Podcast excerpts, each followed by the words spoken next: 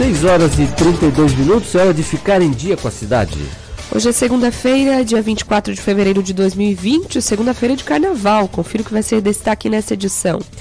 Desaceleração da inflação projeta um cenário econômico promissor para o ano de 2020. Projeto ambiental estimula o plantio de árvores. Cresce presença de imigrantes em estados menos populares dos Estados Unidos e a gente vai conversar com um especialista sobre isso. Mineiros rejeitam proposta patronal e entram em greve nesta segunda-feira na região. No programa de hoje vamos ter a opinião dos nossos comentaristas, o ponto de vista com Roberto Azevedo, o comentário da cidade com Dorvanil Vieira e o Cidade Segura com o comandante Cosme e Manique Barreto. E tem ainda as informações do esporte e a previsão do tempo. Nós estamos ao vivo pela Rádio Cidade em, em, Dia, no Dial, no aplicativo e pelas redes sociais no arroba Rádio Cidade em Dia. Curta, comente e compartilhe. Em Dia com a Cidade é mais uma produção do Grupo Catarinense de Rádios. Trabalham para levar até você o programa de hoje Heitor Carvalho e Edson Padoim na produção e Sandro Freitas nos trabalhos técnicos. Eu sou arroba e eu sou o Rafael Matos e você pode interagir comigo nas redes sociais no arroba Rafael Matos com. Nós vamos estar juntos até as nove e meia da manhã com muito conteúdo, informação e prestação de serviço para você que faz parte do nosso público. Vem com a gente, faça parte desta conversa, faça contato, mande a sua mensagem, sugestão de pauta, perguntas Participe pelo WhatsApp 991564777. Se inscreva também em nosso canal do YouTube, youtube.com.br Rádio Cidade em Dia. Ative o sininho para ser avisado das nossas transmissões e faça parte desse novo jeito de se informar. O Em Dia com a Cidade está só começando. Em Dia com a Cidade. Você, por dentro das principais informações.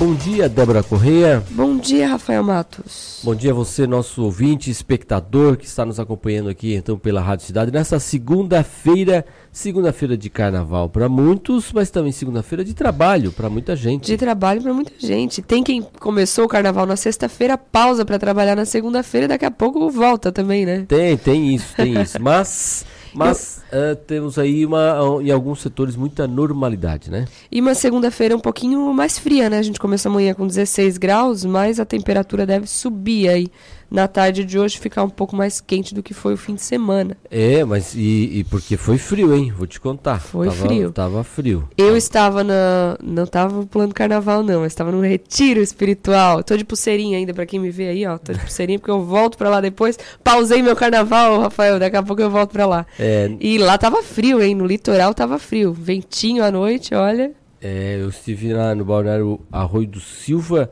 e um vento geladíssimo, geladíssimo. Então, é realmente um carnaval muito atípico em termos de temperatura e também alguns setores aí movimentação também muito atípica em algumas praias assim, mas Uh, hoje é segunda-feira, normal para muita gente. O transporte coletivo aqui em Criciúma funciona com horário normal. Comércio da cidade normal também, é, nas regiões, na região não abrem, né? E daí isso às vezes dita muita coisa, muito sobre o movimento.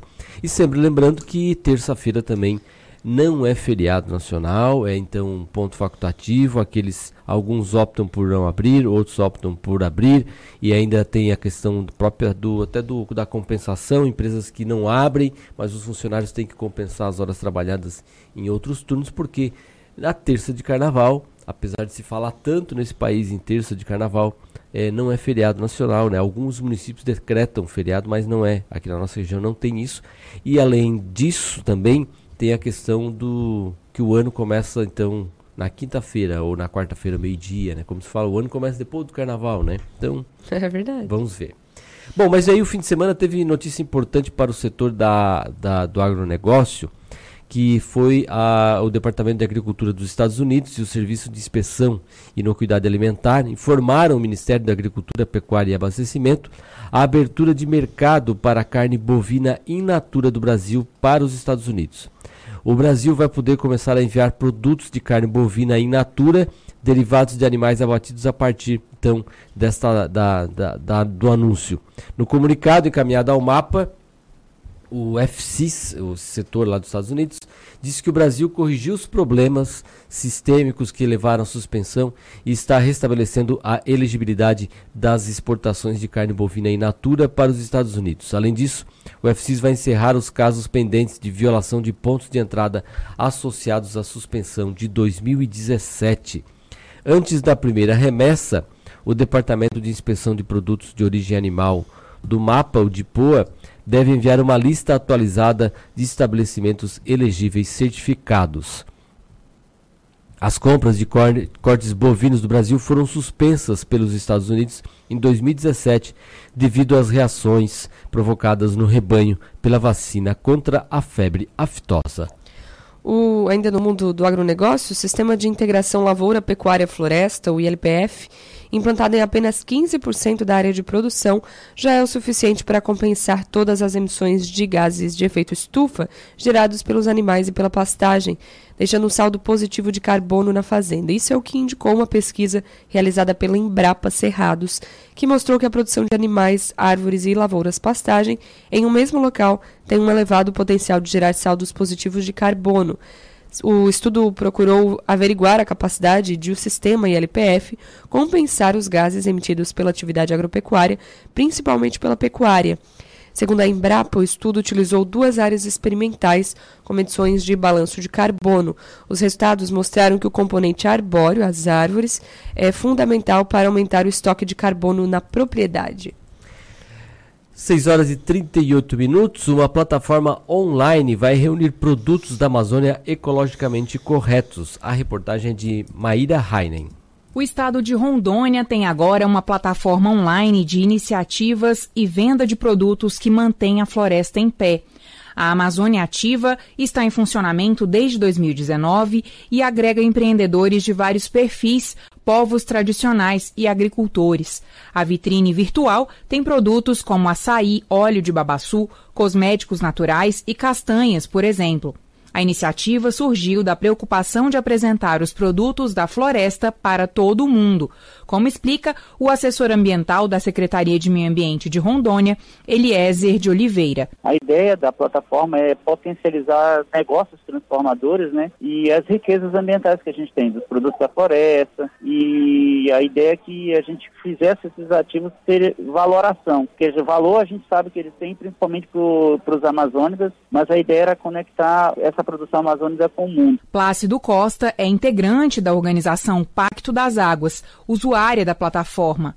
Ele exemplifica o potencial da nova ferramenta. Você tem mais de 700 mil castanheiros na Amazônia, que eles manejam mais de 14 milhões de hectares de florestas nativas, né, é uma atividade tradicional, e que essas pessoas e suas organizações, associações, mesmo cooperativas, eles têm alguns desafios. E talvez o maior dos desafios desses povos seja justamente acesso a mercados. A Amazônia Ativa é uma iniciativa da Secretaria de Estado do Desenvolvimento Ambiental com a parceria técnica do Instituto BV Rio. Todo o registro, coleta de dados, avaliação e criação de loja personalizada tem custo zero para as cooperativas, associações e outros representantes. A Agência Norueguesa de Cooperação para o Desenvolvimento é patrocinadora da ação, que é viabilizada e gerida pelo PNUD, Programa das Nações Unidas para o Desenvolvimento.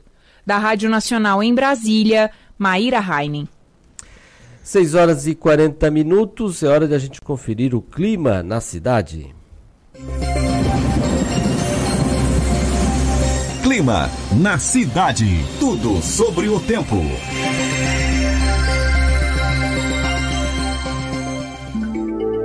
A Rede de Notícias Acaerte, em parceria com esta emissora, apresenta Boletim do Tempo, com a meteorologista Kátia Braga. Olá, queridos ouvintes, 24 de fevereiro, segunda-feira. Previsão para o norte, Planalto, Serra e Sul.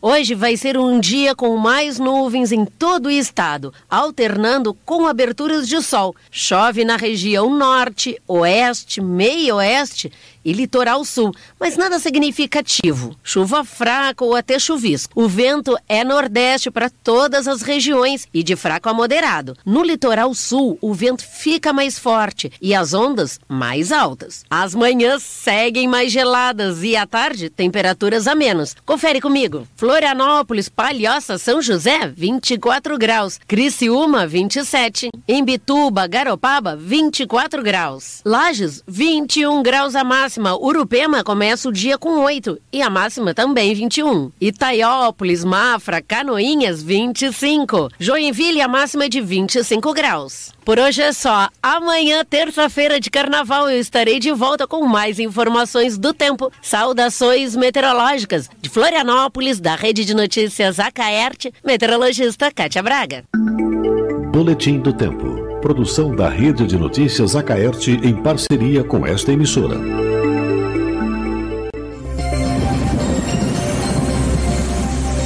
Clima na cidade. Tudo sobre o tempo.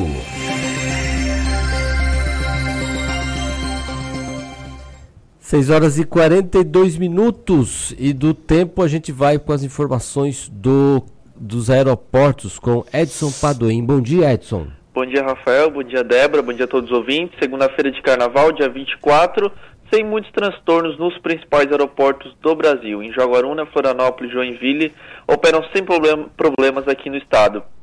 Em Porto Alegre e Congonhas também operam sem restrições para pousos e decolagens. Em Curitiba, o aeroporto Afonso Pena opera com restrições. Então, reforçando aqui no estado, Jaguaruna, Florianópolis e Joinville operam sem problemas, uh, sem restrições para pousos e decolagens. Edson Padoim para a Rádio Cidade em Dia. Muito obrigado, Edson Padoim, então, trazendo para a gente as informações dos aeroportos. Bom, Débora Correia, mais empolgada que a nossa previsão do tempo. Pois né? então, ela já começou a segunda de carnaval Só se alguém ganhou, nas, na- acertou alguma coisa nas loterias do fim de semana. Vamos conferir os resultados, mas a gente já antecipa que a Mega Sena, que é o maior prêmio, e aí parece que já é o 16º concurso acumulado. Então só cresce. E ninguém acertou as seis dezenas do concurso 2236 sorteadas no sábado. As dezenas sorteadas foram 07, 20, 38, 43, 45 e 53.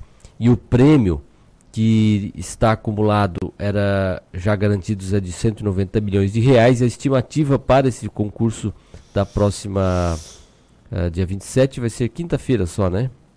Então só tem concurso quinta-feira, dia 27. A previsão é que 200 milhões de reais a próxima Mega Sena. Já tá quase chegando o valor da mega da virada, né? Daqui a pouco acumula mais um pouquinho e a gente chega lá. Exatamente, exatamente. Olha, valor bem alto, eu acho que um dos maiores aí dos últimos tempos. Na dupla cena, também nenhum acertador. O concurso 2054 acumulou. O primeiro, no primeiro sorteio, as dezenas foram 06, 18, 30, 33, 38 e 45. No segundo sorteio, 06, 17, 20, 27, 39 e 45. A estimativa de prêmio do próximo concurso, que é na- corre na quinta-feira, é de 5 milhões e 200 mil reais.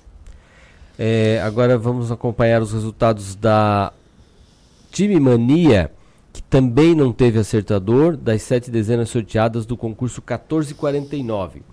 As dezenas sorteadas foram 01, 06, 09, 17, 26, 39 e 66. O time do coração foi o River do Piauí.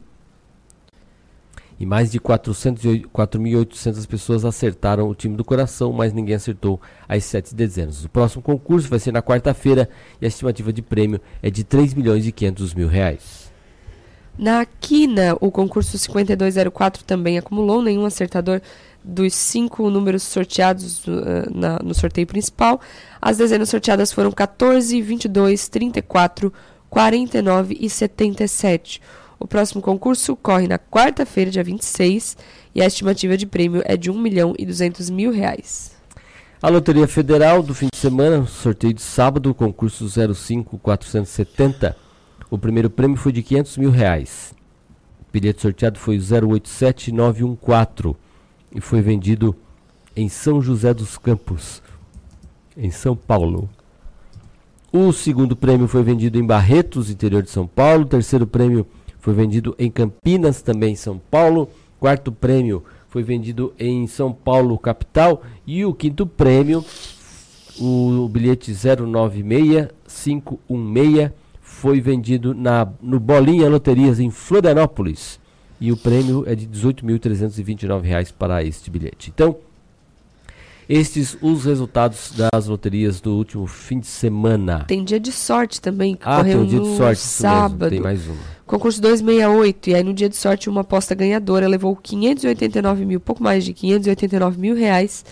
O concurso 268, as dezenas sorteadas foram 02, 03, 14, 16, 17, 21 e 29. O mês da sorte foi março.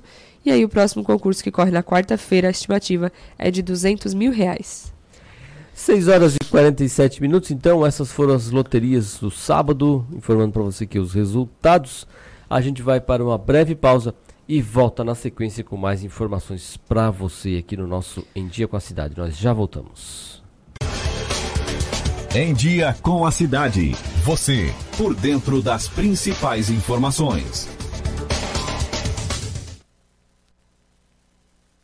Em 2020, mude para melhor. Venha para o NESC, Universidade Comunitária com conceito máximo do MEC. Matrículas abertas para graduação presencial e EAD. Transfira seu curso para o NESC com descontos especiais. UNESC, a nossa universidade. As emissoras de rádio e TV de Santa Catarina reforçam e defendem a reforma da Previdência Estadual e nos municípios.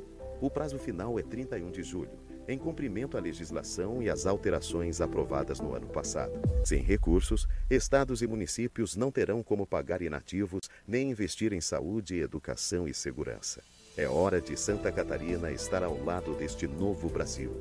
A reforma da Previdência é urgente. Esta é uma bandeira da Acaerte. ZYN 553, Rádio Cidade em Dia. Conteúdo conectado com a sua vida.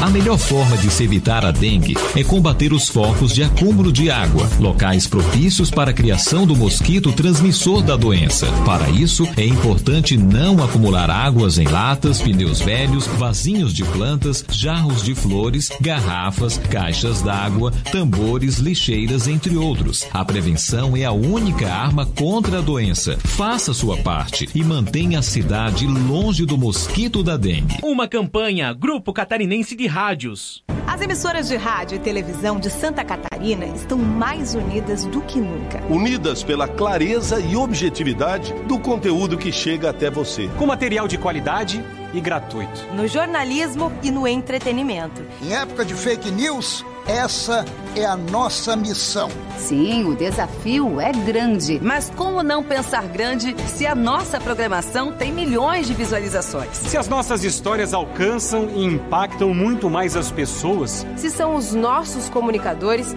os verdadeiros maiores influenciadores. Por isso, estamos lançando um grande movimento com eventos, debates, palestras. Para promovermos mudanças no jeito que se faz comunicação todos os meios. Participe, mas venha pensando grande. Grande como o futuro que todos nós queremos. Grande como Santa Catarina. Pense grande, pense rádio, pense TV.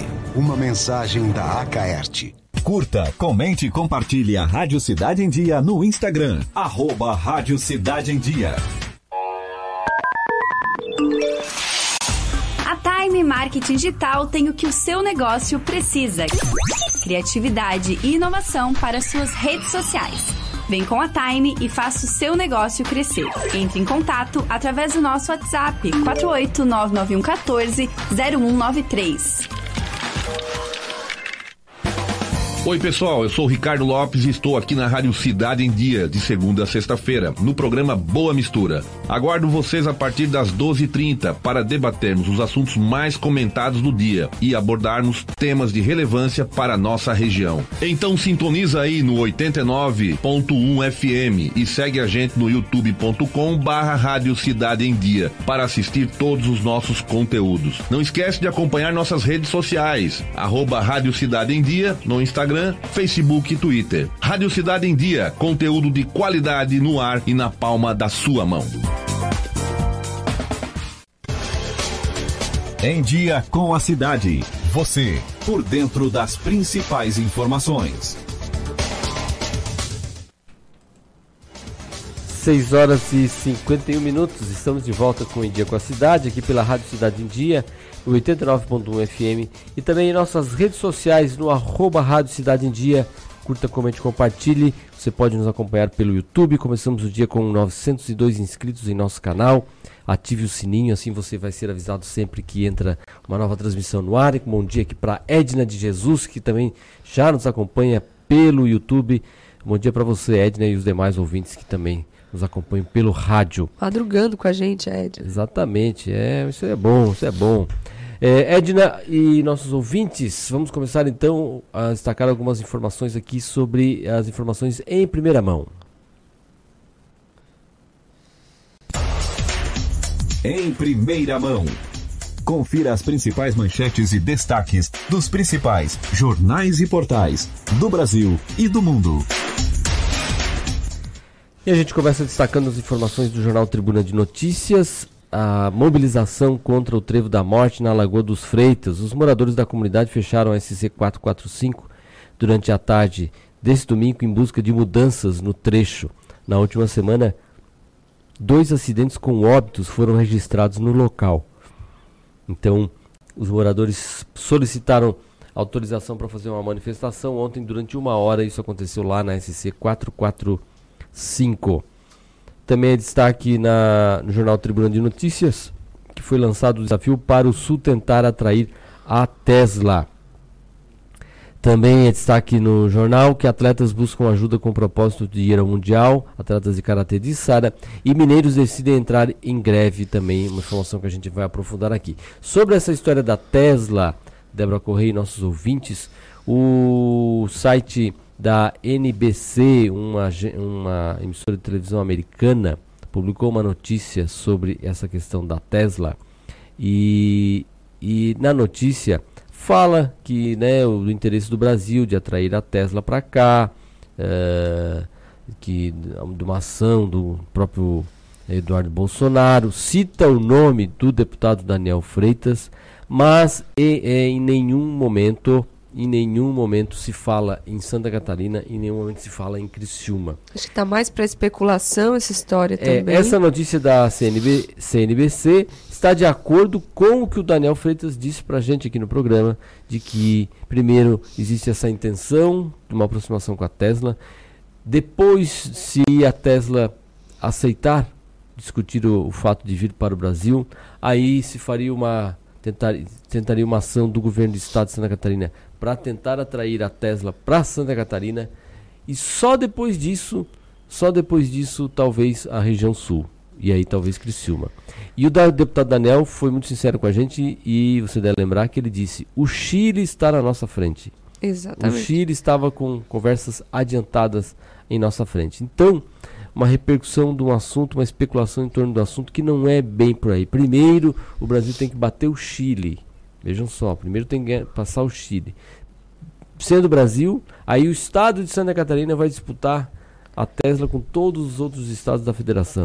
Essa intenção de colocar, trazer para Santa Catarina é mais dos catarinenses, de repente até do próprio deputado, claro, do seria, que da Tesla. É claro que seria, não, e claro que seria muito bom isso vir para cá, mas o que eu quero dizer é que o deputado Daniel Freitas foi muito sincero numa entrevista que ele declarou, disse aqui para nós que o, a, esse era o trâmite. O, o caminho a, até caminho chegar lá então, é, é Fora grande. isso, essa especulação que se que cresceu, é, realmente não passa de especulação, porque a gente está muito longe ainda dessa conquista de ter uma empresa desse porte né, aqui na nossa região. Seria muito bom, certamente. Temos um porto uh, próximo. Então isso com certeza seria um atrativo para a empresa. Mas primeiro nós temos que desviar a atenção da Tesla que hoje está indo para o Chile e vir para o Brasil. Primeiro de tudo, depois os próximos passos. Vamos de informações de capa da Zero Hora, que é o jornal do Rio Grande do Sul. Após anos de queixas de atraso, o Estado regulariza repasses à saúde. Gestão de Eduardo Leite está pagando em dia parcelas para municípios e instituições incluindo compromissos deixados por administradores, uh, administrações passadas. Prefeituras e entidades reconhecem melhorias, mas pedem ao governo estadual alternativas à defasagem da tabela do SUS. Tabela do SUS que é um problema para todos os estados, né? Uma defasagem de mais de 20 anos em algumas instituições aí se paga, se repassa, por exemplo, 10 reais por consulta para cada médico, mas o hospital tem que pagar mais do que isso. Então, desembolsa, né? Não consegue sobreviver apenas com o que passa, é, é cuidar, fazer toda a manutenção com o que passa a tabela SUS. Mas esse é um problema para mais amplo aí, né? E, e que envolve todo o país. Destaque também para o Carnaval no Rio de Janeiro. O Carnaval na Sapucaí foi aberto com a volta da Estácio de Sal, grupo especial. Também destaque para a situação do coronavírus, alívio e emoção no fim da quarentena. Os 34 brasileiros repatriados de Wuhan, na China, epicentro do coronavírus, e os 24 integrantes da equipe de apoio saíram do isolamento na base aérea de Anápolis e voltaram para casa. No esporte, no gauchão, Caxias derrota Grêmio em casa e leva o troféu no primeiro turno. Vitória coloca a equipe da Serra na grande decisão estadual de 2020. Na Libertadores, Inter prepara D'Alessandro para a decisão contra o Tolima. Depois de ficar no banco de reservas no jogo de ida na Colômbia, o argentino poderá atuar mais recuado na partida que definirá futuro colorado na competição. Esses os destaques da Zero Hora dessa segunda-feira. Bom, no jornal Notícias do Dia de Florianópolis, o destaque é para o Carnaval da capital, desfile das escolas de samba, Uh, o show do carnaval em Florianópolis, toda a capa é dedicada para o desfile, com a repercussão dos comentaristas também eh, e colunistas do jornal sobre as informações do carnaval de desfile das escolas de samba de Florianópolis. Débora. Os destaques do jornal O Globo também, um destaque, boa parte da capa é destaque para o carnaval, e aí a chamada de capa Mangueira Rogai por Nós. Em nome da diversidade, Verde e Rosa levanta Sapucaí com diferentes leituras do Cristo. Ah, também destaque para as outras escolas de samba, traz as informações desse fim de semana. Epidemia faz empresas na China atrasarem salário. O avanço do coronavírus tem dificultado o retorno dos chineses ao trabalho após o fim do feriado do Ano Novo Lunar. Com isso, há empresas que já atrasam salário. Algumas oferecem ações em vez de pagamento em dinheiro e outras dão bônus a quem consegue voltar a trabalhar. Destaque também para o fim da quarentena em Anápolis. Brasileiros que vieram da China e equipe técnica são liberados de isolamento devido ao coronavírus. Motim de policiais, prefeito de Sobral e irmão de Cid, Ivo Gomes, critica anistia. Combate à desordem, Rocinha terá até 2025 2 milhões de reais do Estado para a infraestrutura. E na Amazônia, metade dos povos indígenas isolados é alvo de religiosos. Esses alguns dos destaques do jornal Globo dessa segunda-feira de carnaval. No jornal Folha de São Paulo, dessa segunda-feira, 24 de fevereiro, o, os destaques também são, são uh, eventos de carnaval. Mais um deles aqui envolve a questão de política depois da Lava Jato. Um em cada cinco governadores acabou preso. Eleitos em 2010 e 2014 são alvo de operações policiais inspiradas pela ação, como o Cabral. Um em cada cinco governadores eleitos em 2010 e 2014 já foi preso nos últimos cinco anos período de grande atividade policial na esteira da Operação Lava Jato. No episódio mais recente, Ricardo Coutinho, do PSB da Paraíba, foi detido por dois dias. Em dezembro, ao ser investigado pela Operação Calvário, que apurou irregularidades na gestão de saúde e educação do seu estado. Ele acabou denunciado em janeiro sob a acusação de liderar um esquema que movimentou 134 milhões de reais o que ele nega. Bom, naquelas duas eleições, 46 governadores foram eleitos. Eles estiveram no alvo de investigações diversas, a começar pela Lava Jato, aberta em 2014.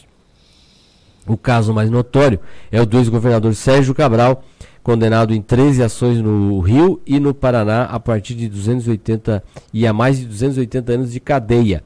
Ele está preso desde 2016. O seu sucessor e afiliado político, Luiz Fernando Pezão, teve o mesmo destino, mas obteve habeas corpus e segue monitorado com tornozeleira eletrônica. No jornal Folha de São Paulo, uh, vírus mata três na Itália e que isola cidades e fecha atrações. A rotina no norte da Itália começou a ser afetada pela circulação do novo coronavírus. A região registrou três mortes e o país já é o terceiro em número de casos, atrás da Coreia do Sul e China. Depois de domingo sem futebol, a semana não vai ter escola, museus ou reuniões coletivas. Cidades vão ser isoladas por barreiras e atrações como a Catedral de Milão vão ser fechadas. E por causa do coronavírus, cresce o impacto da epidemia sobre a economia chinesa. Ações para conter o novo coronavírus afetam a economia da China e a segunda maior do mundo, com registro de demissões, atrasos de salários e temor com dívidas. O vírus emergiu no país, o governo facilita o crédito e aumenta as compras para aliviar os problemas. Informações até de que o governo estaria adiantando recursos financeiros para as empresas para que é, isso que a gente está vendo aqui não aconteça, né? Porque é um problema muito sério, está tudo para, tudo muito parado. O governo está tentando rea, reativar a, a, a, a, normalidade, incentivando para que as pessoas voltem à normalidade, mas não é uma situação muito fácil de resolver diante da grandeza que é a China, né? Um bilhão e 300 milhões de habitantes. O governo libera os 58 brasileiros da quarentena em Goiás. Aqueles que estavam foram repatriados da, da China, né, estavam lá na, na quarentena em Anápolis. Também destaque na Folha de São Paulo, o Banco Central quer o uso maior de imóvel como garantia de crédito. O Banco Central quer aquecer o mercado de crédito ampliando o uso de imóveis como garantia de empréstimos e estuda a possibilidade de uma mesma propriedade ser dada como garantia em mais de um financiamento. Atualmente, ela só pode ser usada em um. Também, aqui na Folha de São Paulo, homicídios no Ceará quadruplicam com o motim de policiais. Nos quatro primeiros dias da paralisação de parte dos policiais do Ceará, de quarta a sábado, a média de homicídios chegou a 30,5 por dia. O número quase quadruplica o índice registrado em janeiro as Forças Armadas começaram a policiar o Estado ontem. E então a, a crise, né, por causa da segurança uh, causada lá no, no, Ceará e realmente a violência crescente, não tem polícia, os bandidos se sentindo aí no, com liberdade e para fazer o que bem entender. E aí os demais destaques são fotos do Carnaval no Rio de Janeiro, Carnaval em Belo Horizonte e também do Carnaval de rua em São Paulo povo se divertindo. Estamos só na segunda, ainda tem carnaval hoje, tem carnaval amanhã para muita gente. E tem lugares no país que o carnaval vai até sexta-feira, né? ah, né? É, Fecha daí, semana. Esse aí já começou uma semana antes, né? e vai uma semana depois. As então, informações de capa do Estado de São Paulo para a gente fechar aí em primeira mão de hoje. Planalto recorre a Damares para abrir canal com a CNBB. Com aval do presidente Jair Bolsonaro, o ministro apresentou projetos do governo à cúpula da Igreja Católica no país e acenou com parcerias na área social. Também construção civil ainda patina fora do estado de São Paulo. 14 estados fecharam postos de trabalho na construção civil em 2019, segundo o sindicato do setor. No geral, no entanto, o emprego cresceu 1,88% no país, impulsionado por São Paulo que concentrou 27% das vagas. No internacional, Sanders ganha fôlego para disputar super terça.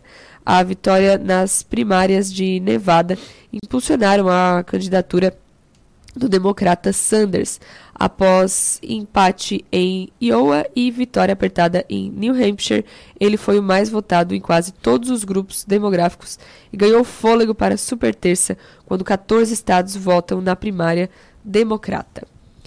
Também tem destaque uh, para o retorno, né, a liberação de quem estava em quarentena, livres do coronavírus e de volta para casa.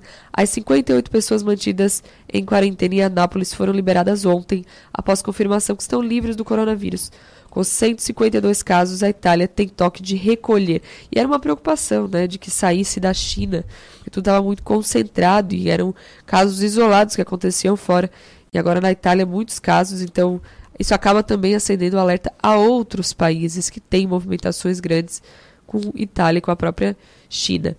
Também destaque do Estado de São Paulo, bancos distribuem 52 bilhões de reais em dividendos.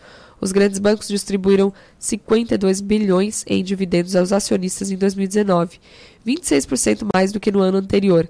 A previsão para esse ano, porém, é de valor menor. Após greve de PM, Ceará registra 127 homicídios. E terremoto causa nove mortes na Turquia, além também dos destaques do carnaval nesse fim de semana, nos primeiros dias de folia. Esses são os destaques do estado de São Paulo.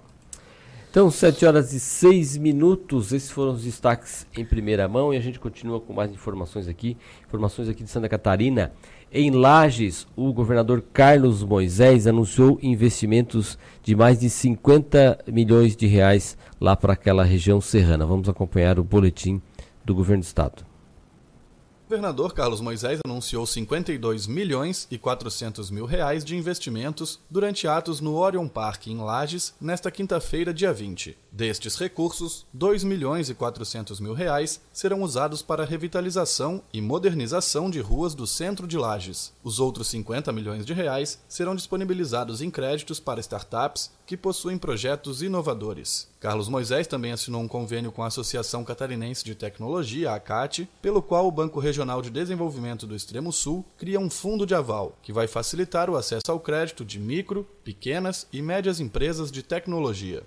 O governador afirmou que esses recursos vão estimular o empreendedorismo e as empresas que trabalham com inovação. O governo anuncia, através do BRDE, para Santa Catarina mais de 300 milhões de reais para que o nosso empreendedor possa buscar esse capital a juro baixo. E aqui especificamente nós anunciamos 40 milhões para o setor de inovação de Santa Catarina. Esse fundo, a importância de constituir um fundo, faz com que o empreendedor não fique dependendo ou até mesmo faça com que o seu produto fique de propriedade posteriormente do empreendedor anjo, ou seja, ele ele pega o dinheiro público, ele vai ser dono praticamente da maior parte do seu empreendimento. Isso valoriza, agrega valor ao produto catarinense, ao empreendedor catarinense, dando a ele mais vontade ainda de estar no mercado. Vai estimular o empreendedorismo, porque Santa Catarina já tem essa vocação despertada. Ainda em Lages, foram entregues três kits de transposição feitos com estruturas que apoiavam a ponte Ercílio Luz durante a sua restauração, gerando uma economia aproximada de 225 mil reais. Eles serão montados nos bairros Guarujá e Santo Antônio.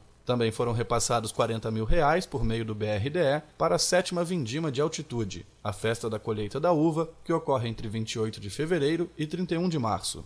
Pela manhã, Carlos Moisés visitou as obras de revitalização do mercado público municipal, que estão sendo tocadas pela Prefeitura com recursos do governo do Estado. A previsão de reabertura é para junho de 2020, com um investimento total de quase 8 milhões de reais. De Florianópolis, Marcos Lamperti. Os mineiros da região entram em greve a partir dessa segunda-feira. A decisão foi tomada após a assembleia realizada na manhã do último sábado, na sede do Sindicato da Classe em Siderópolis. A paralisação começou à meia-noite dessa segunda-feira.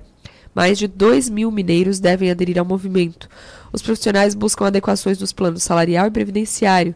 Eles também buscam reajuste de 7% do Índice Nacional de Preços ao Consumidor, o INPC. O pedido é pela manutenção da Convenção Coletiva dos Direitos de Aposentadoria e que foram retirados na aprovação da reforma da Previdência. E aí, como não foi aprovada a proposta apresentada pelo sindicato patronal, a greve vai começar de forma gradativa. Os primeiros funcionários a pararem serão da Carbonífera Metropolitana. Depois, durante a semana, também param os funcionários da empresa, das empresas Rio Deserto, seguidos de Carbonífera Beluno Catarinense, Siderópolis e Gabriela Mineração. 7 horas e 10 minutos. Um homem de 30 anos morreu afogado na tarde desse domingo, dia 23, na cachoeira Salto das Águas, em São Martinho. Segundo o Corpo de Bombeiros, quando retirado da água pela equipe de mergulho, o morador do município de Braço do Norte já estava sem vida. Em Criciúma, a Fundação Cultural de Criciúma vai abrir seis espaços para apresentações de artistas locais e exposições culturais. A primeira exposição será o Jardim Interno. A reabertura será realizada na próxima quarta-feira, às 8 da noite, no Centro Cultural Jorge Zanata, na Galeria Vili Zumblick. Os espaços que vão receber atrações são a Galeria Vila Zumblick, o Galpão Cultural, o Espaço Sociocultural do Ministério Público de Criciúma, a Galeria Octávia Gaidzinski, a Galeria Vai ao Paço Municipal e a Galeria Vai à Praça Nereu Ramos. O Jardim Interno, que é essa primeira exposição, é uma exposição coletiva, contando com a participação de sete artistas. O projeto extrapola a ideia de uma área paisagística e elementos da natureza, mas também um espaço de cultivo de tudo que envolve o artístico. Durante a exposição, será lançada também a publicação do Jardim Caderno.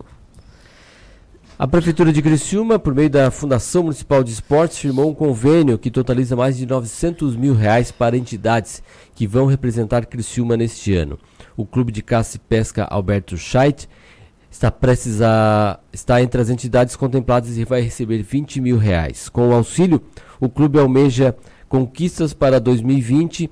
É, o presidente do clube, Marco Antônio Machado, disse que toda parceria é bem-vinda e o clube está certamente né, contente e satisfeito com essa oportunidade de ter o apoio da Prefeitura de Criciúma.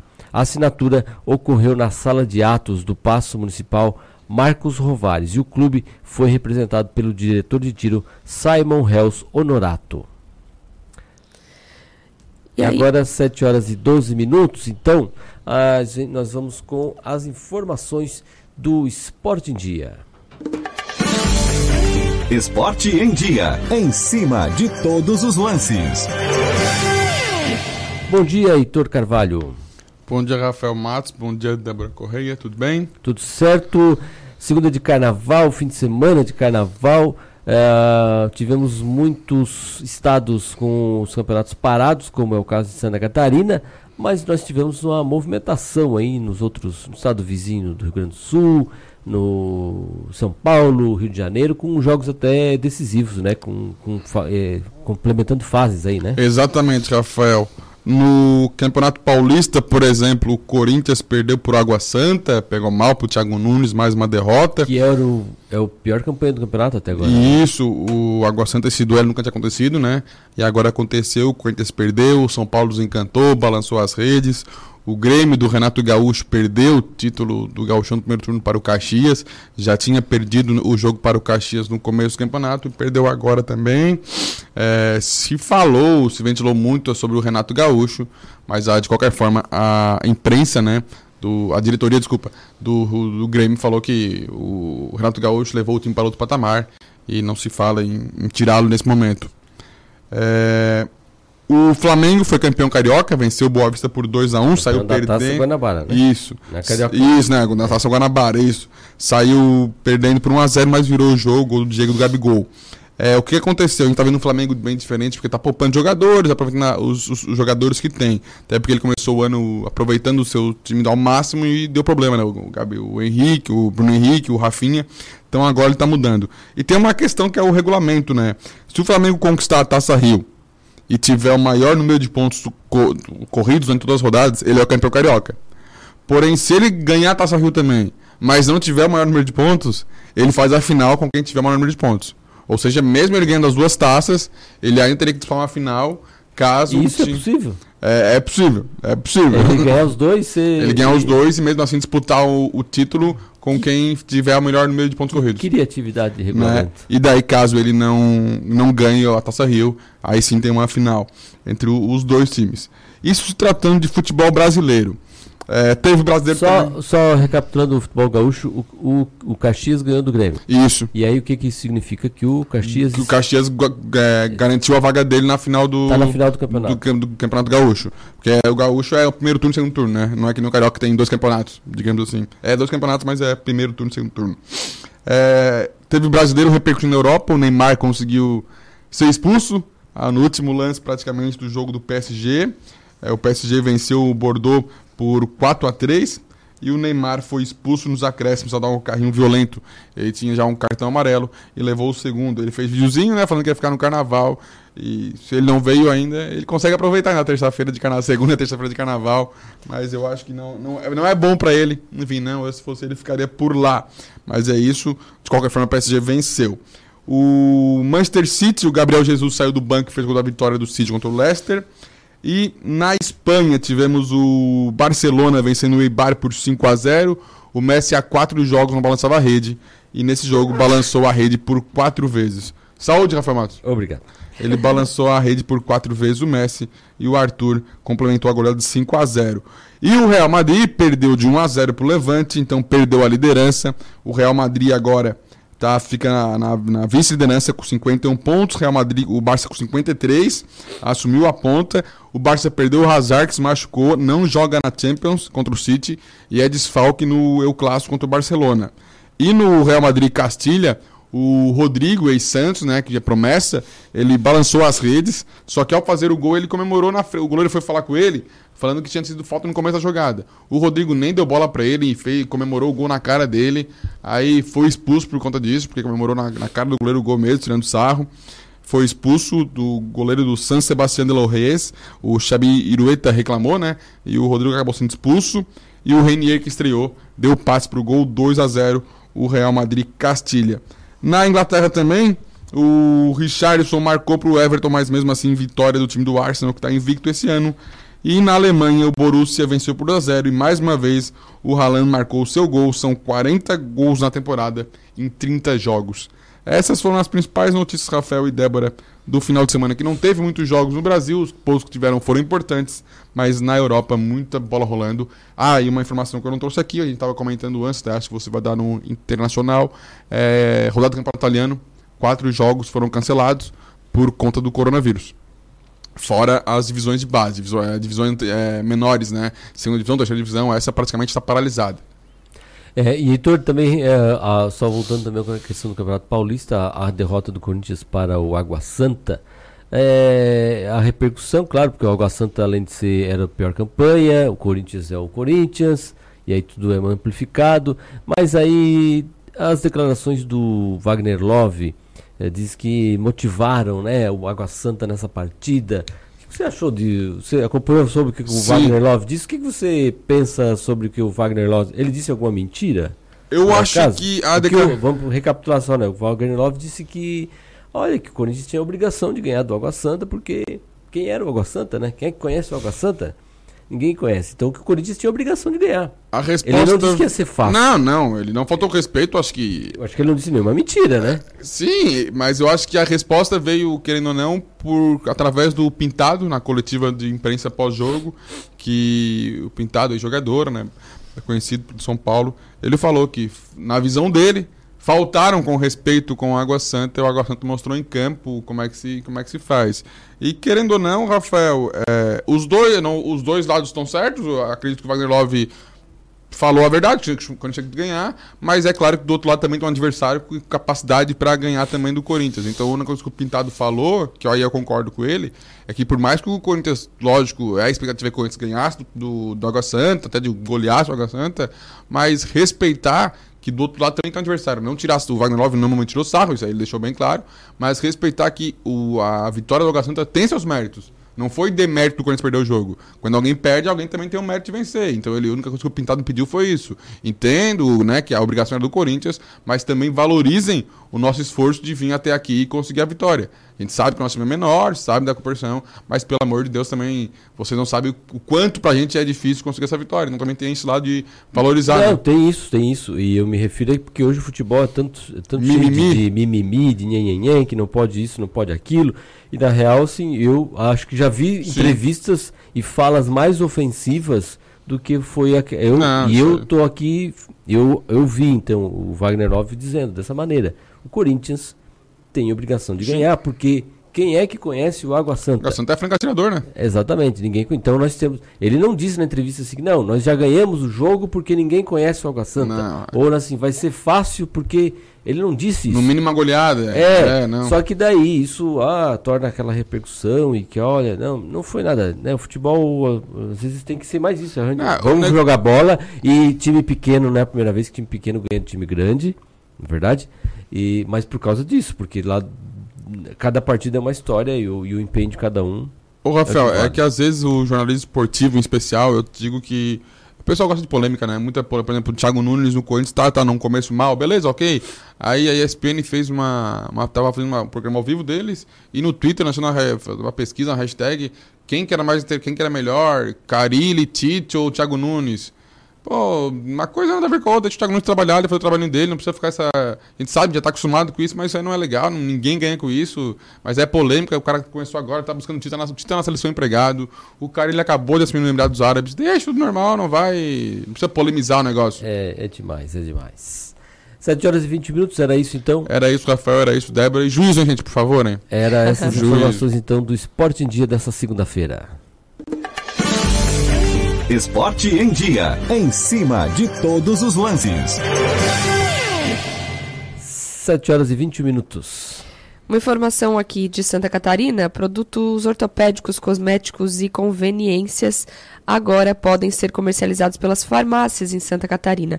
Uma nova lei estadual permite a venda de outros produtos para manter a viabilidade econômica das farmácias.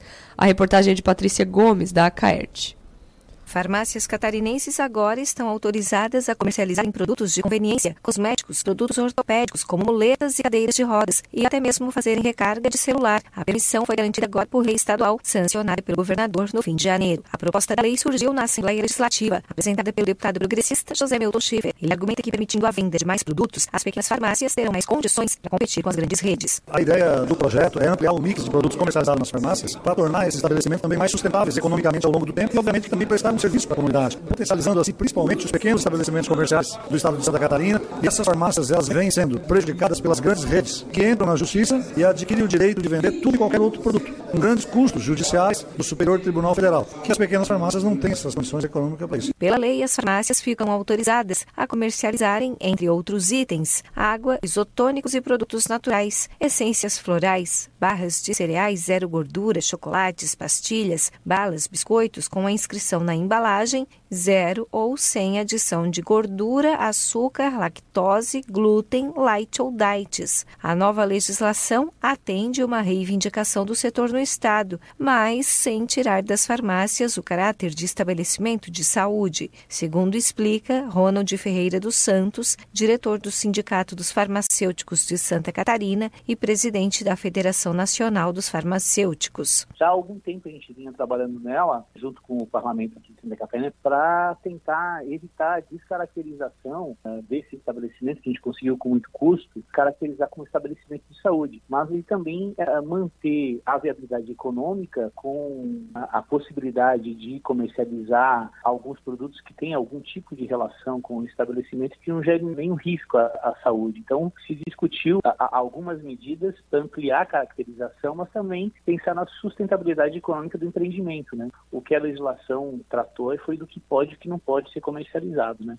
O diretor do Sindicato dos Farmacêuticos de Santa Catarina e presidente da Federação Nacional dos Farmacêuticos, Ronald dos Santos, esclarece que as farmácias não vão se transformar em mini mercados e que elas precisam seguir critérios diferentes farmácia é farmácia. Farmácia não é um mini mercado, certo? São características diferentes. O que foi discutido é, em função de uma demanda do setor, construir um regramento tal de que não descaracterizasse a farmácia como estabelecimento de saúde, não transforma ela num mini mercado, num supermercado. A lei, ela autoriza que pode e não pode. Os regramentos de como é que se faz, não é a lei que determina, são regras estabelecidas pela autoridade sanitária, que diz o que, como é um estabelecimento de saúde, esses regramentos são outros instrumentos, outras regras que estabelecem. As farmácias agora podem também fazer vacinas fora dos seus estabelecimentos, como, por exemplo, fechar um contrato com uma empresa para vacinar contra a gripe todos os funcionários. Para isso, precisam cumprir uma série de requisitos da vigilância sanitária. De Florianópolis, da Rede de Notícias Acaerte, Patrícia Gomes. 7 horas e 25 minutos, mais de três meses após a assinatura do convênio com o governo do estado, a região carbonífera começa a receber os trabalhos de conservação através do projeto Recuperar. A empresa responsável pelos serviços de roçada já iniciou as atividades em Uruçanga. Segundo o diretor executivo da Associação dos Municípios da Região Carbonífera, da ANREC, uh, o Lei Alexandre, o município foi escolhido por ser o ponto mais crítico, conforme o diretor que está, autoriz que está autorizado é a parte da roçada. A licitação da pintura e sinalização também está definida. A empresa colocou nove homens na equipe de trabalho e tem três trechos das rodovias estaduais de Uruçanga que vão ser feitos na sequência. Depois de Uruçanga, a roçada segue nos outros municípios. A sinalização é o próximo passo, mas é necessário um maior planejamento, segundo o diretor. Os trabalhos de pintura e sinalização estão com a Sinarodo. A empresa gaúcha venceu a licitação com uma proposta de R$ 423.500 para realizar os serviços. A Regional Sul da Fiesc, a Federação das Indústrias do Estado de Santa Catarina, promoveu a primeira reunião de 2020 com a presença dos presidentes dos sindicatos patronais e da diretoria da entidade. Durante o encontro, coordenado pelo vice-presidente regional sul, Dionísio Vidal, foram discutidos temas importantes como a necessidade de qualificação profissional, a agenda dos cursos de internacionalização e a programação para o planejamento estratégico junto aos sindicatos. Ocasi na ocasião foi apresentado aos presidentes o nome do indicado da regional para o Prêmio de Mérito Industrial, que será o empresário Ricardo Minato Brandão, como também as soluções que o Senai possui para garantir a qualificação profissional dos profissionais da indústria. Foram apresentadas soluções e alternativas para a qualificação dos profissionais das indústrias dos setores plástico, construção civil, vestuário, cerâmico e metal mecânico. Bom, 7 horas e 27 minutos. É, no sábado, nessa Débora e ouvinte, circulou aí nos grupos de WhatsApp, internet, é, fotos, vídeos de um carro, é, diríamos assim, afogado, né? Seria esse o termo? Talvez? É. Atolado não é, né? Porque é afogado, um carro que. Coberto, ele estava completamente coberto, coberto, coberto pelas águas do mar, Balneário Rincão. E quem está nos acompanhando pelo YouTube ou pelo Facebook vai poder ver as imagens que a gente vai rodar enquanto a gente fala desse veículo que estava aí, ó. Ele na nas, as, beira-mar do Balneário Rincão, amanheceu aí este veículo. E aí, pelos grupos de WhatsApp, né, informação, aquela coisa, aí já o pessoal já junta vídeo, uh, junta outro vídeo que teria sido de um motorista de dentro do carro. Uh, então tá mostrando aí o vídeo, ó, Balneário Rincão, sábado de manhã, amanheceu, primeiro, sexta pro sábado de carnaval. Daí o pessoal já começa a inventar, a, a, a, su, a, supor histórias, né, sobre o que seria, o que aconteceu com, com o motorista, se divertiu demais, se perdeu na estrada. E ainda no sábado, então, é, surgiu a informação de que, na verdade, esse veículo, ele foi furtado, é, de, uma, de uma residência de, um, uma pessoa que tem um comércio e tem dois veículos, um fica na garagem e o outro fica na rua.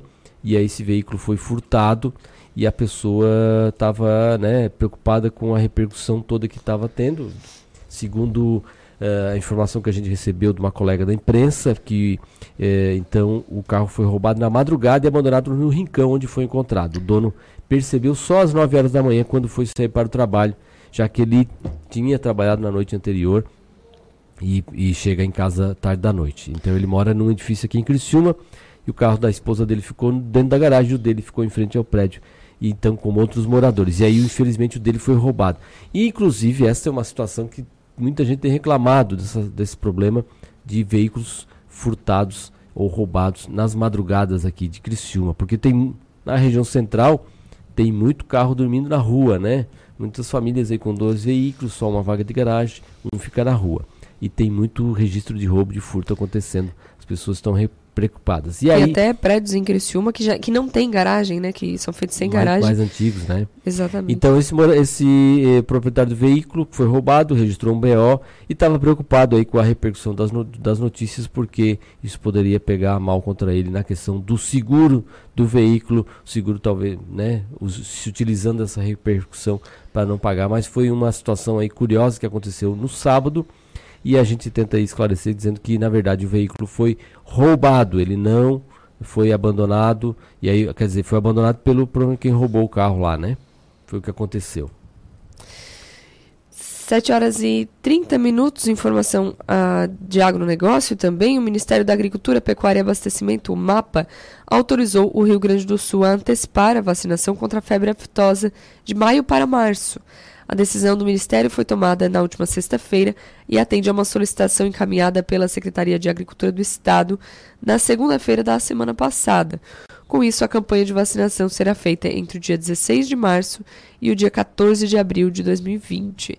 Essa ação visa manter a possibilidade de um Estado, caso cumpra todos os requisitos e ações previstas no plano estratégico do Programa Nacional de Erradicação e Prevenção da Febre Aftosa, pleitear o reconhecimento de zona livre de febre aftosa sem vacinação perante a OIE, a Organização Mundial de Saúde Animal, em maio de 2021. Atualmente, o Rio Grande do Sul tem aproximadamente 13 milhões de bovinos e teve o último registro da doença em 2001. já faz um tempinho, mas aí precisa ter essa comprovação, né, para poder ter a liberação também é, de comércio. Bom, o Departamento de Agricultura dos Estados Unidos espera que a China compre 14 bilhões de dólares em produtos agrícolas neste ano. O número é maior do que o ano passado, que foi de cerca de 10 bilhões de dólares, mas menor que a meta de 36 bilhões estabelecida no acordo comercial de fase 1 entre os dois países. O economista-chefe do SDA, Robert Johnson, é, afirmou que a meta não deve ser atingida rapidamente porque vai levar algum tempo para reequilibrar o mercado. A agência está confiante de que a China vai comprar mais produtos agrícolas norte-americanos do que nos últimos anos, especialmente no segundo semestre, mas Johansson afirmou que ainda é incerto se o país vai atingir ou não as metas estabelecidas no acordo. A epidemia do coronavírus tem enfraquecido a demanda chinesa nas últimas semanas. 7 horas e 32 minutos, a gente segue falando agora de economia, né? Um dos principais feriados prolongados do ano deve apresentar, representar uma injeção de recursos na economia. Com pelo menos 36 milhões de brasileiros aproveitando a festa, o carnaval deve movimentar 8 bilhões de reais nesse ano. Responsável pela estimativa de faturamento, a Confederação Nacional do Comércio, a CNC, calcula que em termos de receita, esse será o melhor carnaval desde 2015. A entidade estima a contratação de 25,4 mil trabalhadores temporários em todo o país. A alta é de 2,8% em relação ao carnaval do ano passado. Embora boa parte do comércio feche no feriado, os efeitos serão compensados pelo turismo. Segundo a Associação Brasileira da Indústria de Hotéis, a ocupação médica, média ultrapassará 60% em todo o país, mas diversos destinos terão lotação praticamente cheia. A maioria das capitais, segundo a associação, registra crescimento em relação ao ano passado. 7 horas e 33 minutos, a Receita Federal espera receber 32 milhões de declarações do imposto de renda em 2020. A reportagem é de Dilson Santa Fé. Vamos acompanhar. A Receita Federal anunciou as regras para a entrega da declaração do Imposto de Renda 2020. O prazo de envio inicia às 8 horas do dia 2 de março e termina no dia 30 de abril de 2020. A expectativa é de que 32 milhões de declarações sejam enviadas até o final do prazo. Esse ano, a Receita exigirá o número do recibo da declaração anterior para os contribuintes titulares e seus dependentes que, no ano calendário 2019, tiveram rendimentos sujeitos ao ajuste anual igual ou maior que 200 mil reais. Da Rede Nacional de Rádio em Brasília, Gilson Santa Fe. Um projeto de lei do senador Fabiano Contarato determina que empresas de aplicativos de entregas paguem seguro de acidentes pessoais para os entregadores. Segundo o senador, o número de acidentes envolvendo esses trabalhadores aumentou 64% no estado de São Paulo. Por isso é necessário exigir o direito para preservar a vida dos entregadores. A gente acompanha mais detalhes na reportagem de Lívia Torres, da Rádio Senado. Para trabalhar como entregador de empresas de aplicativo de delivery de produtos, basta ser maior de idade, ter o um meio de transporte como carro, moto ou bicicleta e realizar um cadastro online. Apesar da facilidade para trabalhar com o serviço e da liberdade de fazer o próprio horário de trabalho, os direitos trabalhistas dos entregadores não são completamente cumpridos. Por isso, o projeto de lei 391 de 2020 exige que as empresas de entregas por aplicativo ofereçam um seguro de acidentes pessoais. A cobertura do seguro deve cobrir o trajeto de ida e volta da casa do entregador e deve incluir despesas médicas, hospitalares e odontológicas. O autor da proposta, senador Fabiano Contarato, da Rede Sustentabilidade do Espírito Santo, comentou que somente no estado de São Paulo o número de acidentes envolvendo entregadores cresceu 64%. Tem aumentado sensivelmente, só para exemplificar, no estado de São Paulo, aumentou em 64% o número de acidentes envolvendo entregadores de produtos por aplicativo, ou seja, motociclistas e ciclistas. Nesse contexto, apresentamos um projeto de lei determinando que as empresas ofereçam um seguro obrigatório, um seguro de acidente pessoal para esses entregadores. Afinal de contas, preservar a vida humana é um dever de todos. A empresa nacional iFood já disponibiliza um seguro de acidentes gratuito para os entregadores, que inclui assistência médica e odontológica. Sob supervisão de Maurício Desante, da Rádio Senado, Lívia Torres. 7 horas e 36 minutos. Vamos acompanhar o nosso repórter Cidade. Repórter Cidade. A informação direto das ruas. Bom dia, Heitor Carvalho. Agora na- já na rua, acompanhando a movimentação inicial dessa manhã de segunda-feira. Ah, como é que está o movimento aí, Heitor? Bom dia, Rafael. Exatamente. Segunda-feira de carnaval, a gente faz esporte e sai para cabecear aqui o cruzamento fazendo o repórter cidade. Rafael, saí da rádio, dei uma circulada aqui pela cidade. O que, que a gente percebe? A cidade aos poucos, né, volta ao seu normal. Segunda-feira tem comércio funcionando, tem muitos loca lo- locais, né, que atendem normalmente. Então já vem uma movimentação dos ônibus aqui no terminal central. Inclusive agora está saindo um ônibus do terminal central para a Próspera. Passei pela rodoviária, muitos ônibus chegando e também saindo do terminal rodoviário, né? Mas é muita movimentação, Rafael, tanto de carro quanto de pedestres, tem gente de bicicleta, até porque Criciúma é uma cidade, né, que por não ter festa de carnaval, e mais, a cidade segue o seu fluxo normalmente, claro, não naquela intensidade de um dia normal, mas essa segunda-feira já está tomando corpo, é, agora são 8 horas, 7 horas e 37 minutos, né, já está tomando corpo essa segunda-feira aqui em Criciúma, Rafael. Mas é engraçado que tá o solzinho nascendo, mas é carnaval, eu já consigo ver gente de jaqueta, gente de moletom indo trabalhar, porque na rua tá um pouco frio. É, a cu- é a curiosidade, com certeza, desse, desse carnaval, a temperatura baixa. Então é isso, Heitor. Muito obrigado por enquanto pelas suas, infor- suas informações. Obrigado, Rafael, obrigado, Débora, precisando, só chamar, até mais. Até mais. Esse foi o nosso repórter de cidade.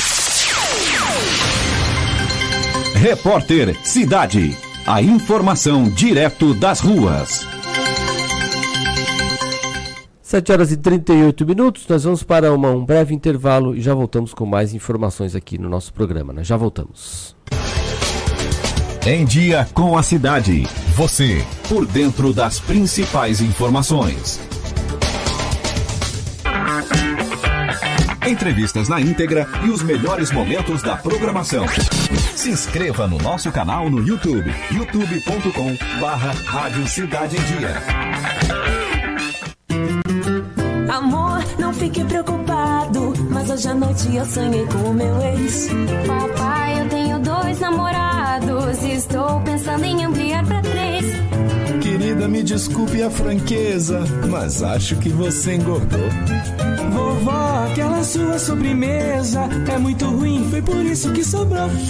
Aquele seu perfume que eu adoro, hum, lembra minha primeira namorada. Aquela sua camisa autografada do Brasil não sumiu, eu dei pro filho da empregada. Eu uso seu batom e seus vestidos sempre que você está dormindo. A cada dez vezes que a gente namora, em oito delas acabo fingindo.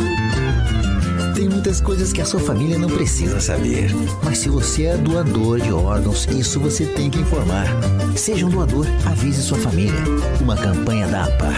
Uma campanha Grupo Catarinense de Rádios. As emissoras de rádio e TV de Santa Catarina reforçam e defendem a reforma da Previdência Estadual e nos municípios.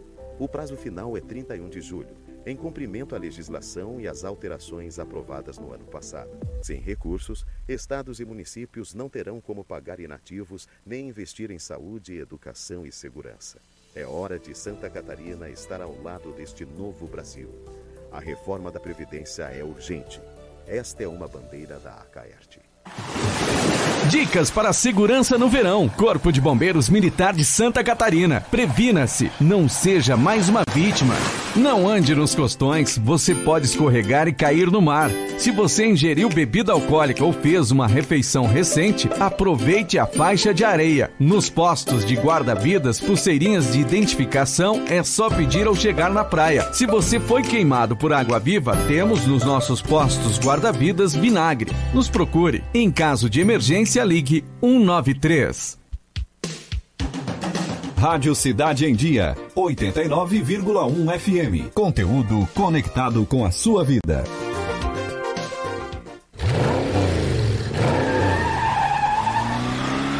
Sem a magia do cinema, isso seria só um motorista furioso. GNC Todas as sensações do cinema. Marketing Digital tem o que o seu negócio precisa: criatividade e inovação para suas redes sociais. Vem com a Time e faça o seu negócio crescer. Entre em contato através do nosso WhatsApp 4899114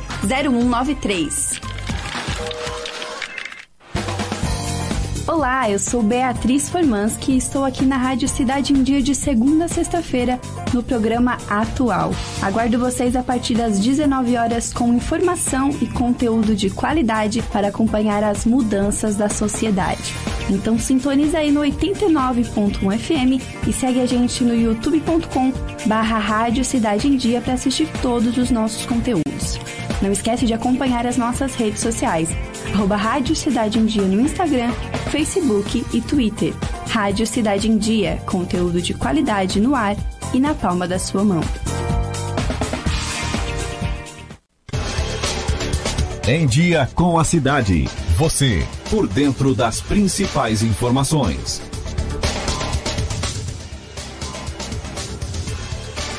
Sete horas e 42 minutos, temperatura de 19 graus em Criciúma. Vamos atualizar as informações para quem não acompanhou ainda as informações sobre o clima na cidade.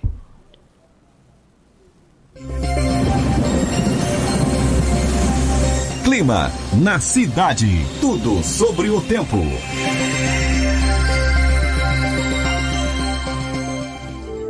A Rede de Notícias Acaerte, em parceria com esta emissora, apresenta Boletim do Tempo, com a meteorologista Kátia Braga. Olá, queridos ouvintes, 24 de fevereiro, segunda-feira. Previsão para o norte, Planalto, Serra e Sul. Hoje vai ser um dia com mais nuvens em todo o estado, alternando com aberturas de sol. Chove na região norte, oeste, meio-oeste e litoral sul, mas nada significativo. Chuva fraca ou até chuvisco. O vento é nordeste para todas as regiões e de fraco a moderado. No litoral sul, o vento fica mais forte e as ondas mais altas. As manhãs seguem mais geladas e à tarde, temperaturas a menos. Confere comigo. Florianópolis, Palhoça, São José, 24 graus. Criciúma, 27. Imbituba, Garopaba, 24 graus. Lages, 21 graus a máxima máxima, Urupema começa o dia com 8 e a máxima também 21. Itaiópolis, Mafra, Canoinhas, 25. Joinville, a máxima é de 25 graus. Por hoje é só. Amanhã, terça-feira de carnaval, eu estarei de volta com mais informações do tempo. Saudações meteorológicas de Florianópolis, da Rede de Notícias Acaerte, meteorologista Kátia Braga. Boletim do Tempo. Produção da Rede de Notícias Acaerte em parceria com esta emissora.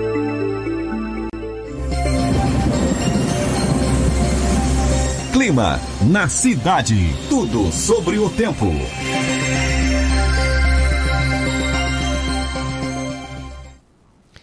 O Ministério da Economia publicou a intenção de registro de preços para a contratação de serviço de transporte administrativo de servidores públicos em Florianópolis e região metropolitana. A IRP permite a contratação de serviços de táxi, de transporte individual de passageiros ou de transporte por locação de veículos com área de atuação em Santa Catarina. O contrato terá duração de 12 meses. Entre as exigências do contrato será de que os carros tenham quatro portas, ar-condicionado e monitoramento via aplicativo com GPS. O TaxiGov começou a funcionar em 2017 no Distrito Federal, onde atualmente 50 órgãos e entidades utilizam a ferramenta, gerando uma economia total de 22,9 milhões de reais.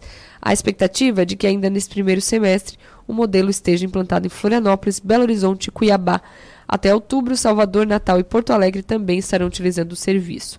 A adoção do TaxiGov também possibilitou o leilão de 137 veículos que deixaram de ser utilizados pelos órgãos da administração pública. A venda desses carros resultou numa arrecadação de 1,9 milhão de reais. É, além da venda do carro, a arrecadação é o gasto que não tem que ter uma manutenção com o veículo. É, então, assim, é, queira ou não, é um tipo de, de recurso, administração de um, do recurso público de uma melhor maneira, né? E aí o Estado pode centrar uh, atenções naquilo que ele realmente precisa ter, porque o Estado não precisa ser dono de uma frota de veículos, ele precisa usar uma frota, mas não quer dizer que ele precisa ser o dono da frota.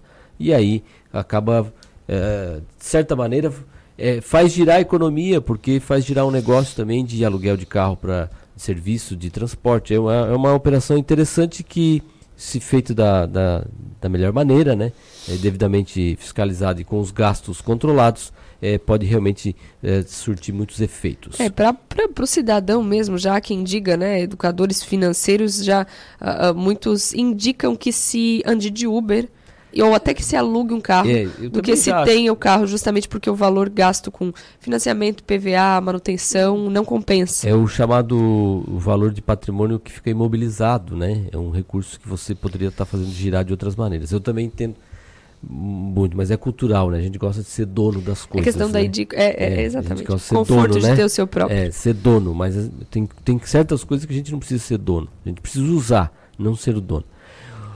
7 horas e 47 minutos. Os líderes financeiros das 20 principais economias do mundo estimam um crescimento modesto neste ano e no próximo, devido à política monetária frouxa e à diminuição das tensões comerciais, e prometeram monitorar os efeitos do surto de coronavírus. Os ministros das Finanças e os chefes de bancos centrais do G20 assistiram à apresentação sóbria do Fundo Monetário Internacional, o FMI, que previu que o coronavírus vai reduzir em 0,1 ponto percentual o crescimento global. Então, ah, o crescimento global deve crescer modestamente em 2020 e 2021. A recuperação é apoiada pela continuidade de condições financeiras mais cômodas e por alguns sinais de redução das tensões comerciais, é o que afirma o comunicado final dos líderes, divulgado ontem, ah, no domingo, dia 23. Aprimoraremos o monitoramento global de riscos, incluindo o recente surto de Covid-19. Então, as entidades dizem estar prontas para tomar medidas adicionais para lidar com esses riscos, afirma o documento. O presidente chinês Xi Jinping, que não esteve presente à reunião das principais economias do mundo, passou a mensagem de que Pequim vai intensificar medidas para ajudar a amortecer as consequências do coronavírus na economia. A BRF não parou de enviar produtos de carne para a China, mesmo em meio a ah, congestionamentos em alguns dos portos do país causados pelo surto de coronavírus, informou a empresa respondendo a uma consulta da Reuters. A empresa afirmou em comunicado que está monitorando as consequências do surto e o fluxo de mercadorias enviadas para a China diariamente, observando que os movimentos de carga nos portos chineses estão sendo gradualmente restaurados. Os navios que transportavam containers refriger- refrigerados de frango dos Estados Unidos para a China estavam sendo desviados para portos de outros países, para que os portos chineses ficaram, já que os portos chineses ficaram sem espaço para esse tipo de containers que precisam ser conectados à eletricidade depois de descarregados para manter a carne congelada e outros alimentos. Já a Associação Brasileira de Indústrias Exportadoras de Carne disse não ter recebido informações de seus membros de que os embarques de carnes bovinas estavam sendo redirecionados para portos de outros países como resultado do congestionamento nos centros de logística chineses. Para incentivar e baratear a concessão de crédito no Brasil, o Banco Central e o Ministério da Economia estudam maneiras de ampliar o uso do empréstimo com imóvel como garantia, o chamado home equity. A ideia é permitir que uma mesma propriedade seja dada como calção em mais de um financiamento, inclusive em bancos distintos. Hoje, um imóvel quitado pode ser garantia de apenas um empréstimo até sua liquidação, em apenas um banco por vez. A mudança requereria alterações na lei de alienação fiduciária e a criação de mecanismos para o compartilhamento de garantias. De acordo com fontes envolvidas na mudança do home equity, o estágio de discussão ainda é inicial, sem definição de como vai ser o compartilhamento de garantia na prática. 7 horas e 50 minutos, o Tribunal de Contas do Estado de Santa Catarina vai capacitar prefeitos e vereadores nesse último ano de gestão. A reportagem eh, que a gente acompanha a partir de agora é de Ed Serpa, da Caerte. O último ano de mandato de prefeitos e vereadores tem restrições e exigências específicas impostas pela legislação para evitar desmandos fiscais, administrativos e eleitorais que afetem os cofres públicos e a gestão de quem vai assumir os cargos em 1 de janeiro. Com a finalidade de orientar prefeitos e vereadores em final de mandato, o Tribunal de Contas de Santa Catarina vai realizar uma programação de palestras voltadas para a capacitação dos gestores públicos. É o TCE Orienta Final de Mandato, cujas inscrições já estão abertas. A partir do dia 3 de março, servidores do TCE vão realizar palestras em sete cidades catarinenses para orientar prefeitos, vereadores, contadores e controladores internos. As questões relacionadas ao funcionalismo público e as peculiaridades da legislação nos 180 dias que antecedem a eleição são alguns dos temas que vão ser abordados, conforme relata a diretora de atos de pessoal do TCE, Ana Paula Machado da Costa. Quais são as condutas permitidas e quais são as condutas vedadas nesse período que antecede o pleito eleitoral. Ou seja, nós vamos abordar questões relativas à revisão geral anual, se pode ou não, a questão de reajuste aos servidores, concessão de vantagens, como também questões relativas à nomeação, demissões, sessão de servidores. A gestão fiscal em último ano de mandato tem sido um problema para muitos gestores municipais. A estatística mostra que nesses anos ocorre um aumento no número de pareceres prévios pela rejeição da prestação de contas emitidos pelo TCE. Em 2012, foram 52 prefeituras com parecer pela rejeição, contra apenas 22 nos três anos anteriores. Já em 2016, que também foi ano de final de mandato, o parecer prévio do TCE foi pela rejeição das contas de 43 municípios, sete a mais que nos três anos anteriores. O assunto será tema das palestras do diretor de contas de governo, Moisés Regen. Segundo ele, o descumprimento de regras básicas pode gerar muitos problemas para gestores e candidatos a cargos eletivos. Em relação à parte de gestão fiscal, que é aquela que nos toca mais diretamente aqui na Diretoria de Contas de Governo, é o elevado número de rejeições por parte dos municípios em relação ao último ano de mandato, que nós temos principalmente por descumprimento dessas regras, mais especificamente a do artigo 42 da Lei de Responsabilidade Fiscal. Em relação às vedações impostas pela legislação eleitoral, eh, são ah, regras que, uma vez descumpridas, podem levar à cassação da candidatura, a, a impossibilidade de se assumir por, por, pela ilegalidade cometida ao longo do processo eleitoral. Para tentar evitar resultados em desacordo com a lei e buscar a capacitação de gestores e servidores municipais, o Tribunal de Contas também atua de forma preventiva ao realizar mais uma edição do TCE Orienta final de mandato. É o que ressalta a diretora do Instituto de Contas, Sabrina Madalosso Pivato responsável pela organização das palestras. O Tribunal de Contas tem, além da, da parte de sanção dos próprios inerentes aos próprios próprios processos que, que ele realiza, ele tem a parte também importante de, de orientação e capacitação dos jurisdicionados. E nesse sentido, o TCE orienta, final de mandato, ele vem trazer essas características, essas particularidades do, do último ano da, das gestões municipais. As palestras estão programadas para o dia 3 de março em Florianópolis, dia 5 em Criciúma, dia 10 em Chapecó, 11 de março em Joaçaba, dia 12 em Lages, dia 17 em Blumenau e dia 18 em Jaraguá do Sul. As inscrições podem ser feitas no portal do TCE em www.tce.sc.gov.br. Na área Destaques, basta acessar o banner do evento na parte inferior da página principal. Especial para a Rede de Notícias Acaerte, repórter Ed Serpa. Obrigado ao Ed. Então agora 7 horas e 54 minutos. Vamos com as informações em, é, do nosso ponto de vista. Ponto de vista nos bastidores da política. Bom dia, Roberto Azevedo. Bom dia, Rafael Matos. Bom dia a você que ouve o Em Dia com a Cidade, na Cidade em Dia. Roberto, o governador Carlos Moisés da Silva recebeu vaias na passagem dele por Chapecó, lá no oeste do estado. Isso agora é parte do problema que ele vai enfrentar daqui por diante, por onde ele andar, por onde ele for, vai ser vaiado, vai ser recebido com, com certa antipatia? Hostilidade. Hostilidade. É, hostilidade? O que, é. que... É, vamos, vamos, vamos, contextualizar. Né? Primeiro que essa manifestação foi feita em, em frente a um novo quartel do Corpo de Bombeiros inaugurado em Chapecó por representantes da PRASC, da Associação de Praças da Polícia Militar e dos Bombeiros Militares, que agora estão numa campanha reivindicatória. Querem a reposição das perdas da inflação, que eles calculam entre 37% e 41% nos últimos sete anos. O governo, na à mesa de negociações, ofereceu 17% mais a incorporação da IRESA, que é uma, uma espécie de, de, de premiação que, que recebem os policiais e bombeiros militares, né? É uma, um benefício que eles têm. É evidentemente que a Prasca não gostou e agora, dia 27, faz uma assembleia aqui em Florianópolis para discutir o assunto. Mas o episódio de Chapecó mostra que governante está aí para resolver problema. Governante algum vai para o meio da rua, imaginar que só vai ser aplaudido, não vai. Isso vale para o presidente da República, para o governador do estado, para o prefeito da sua cidade. Quando tem um problema sério, ele tem que resolver.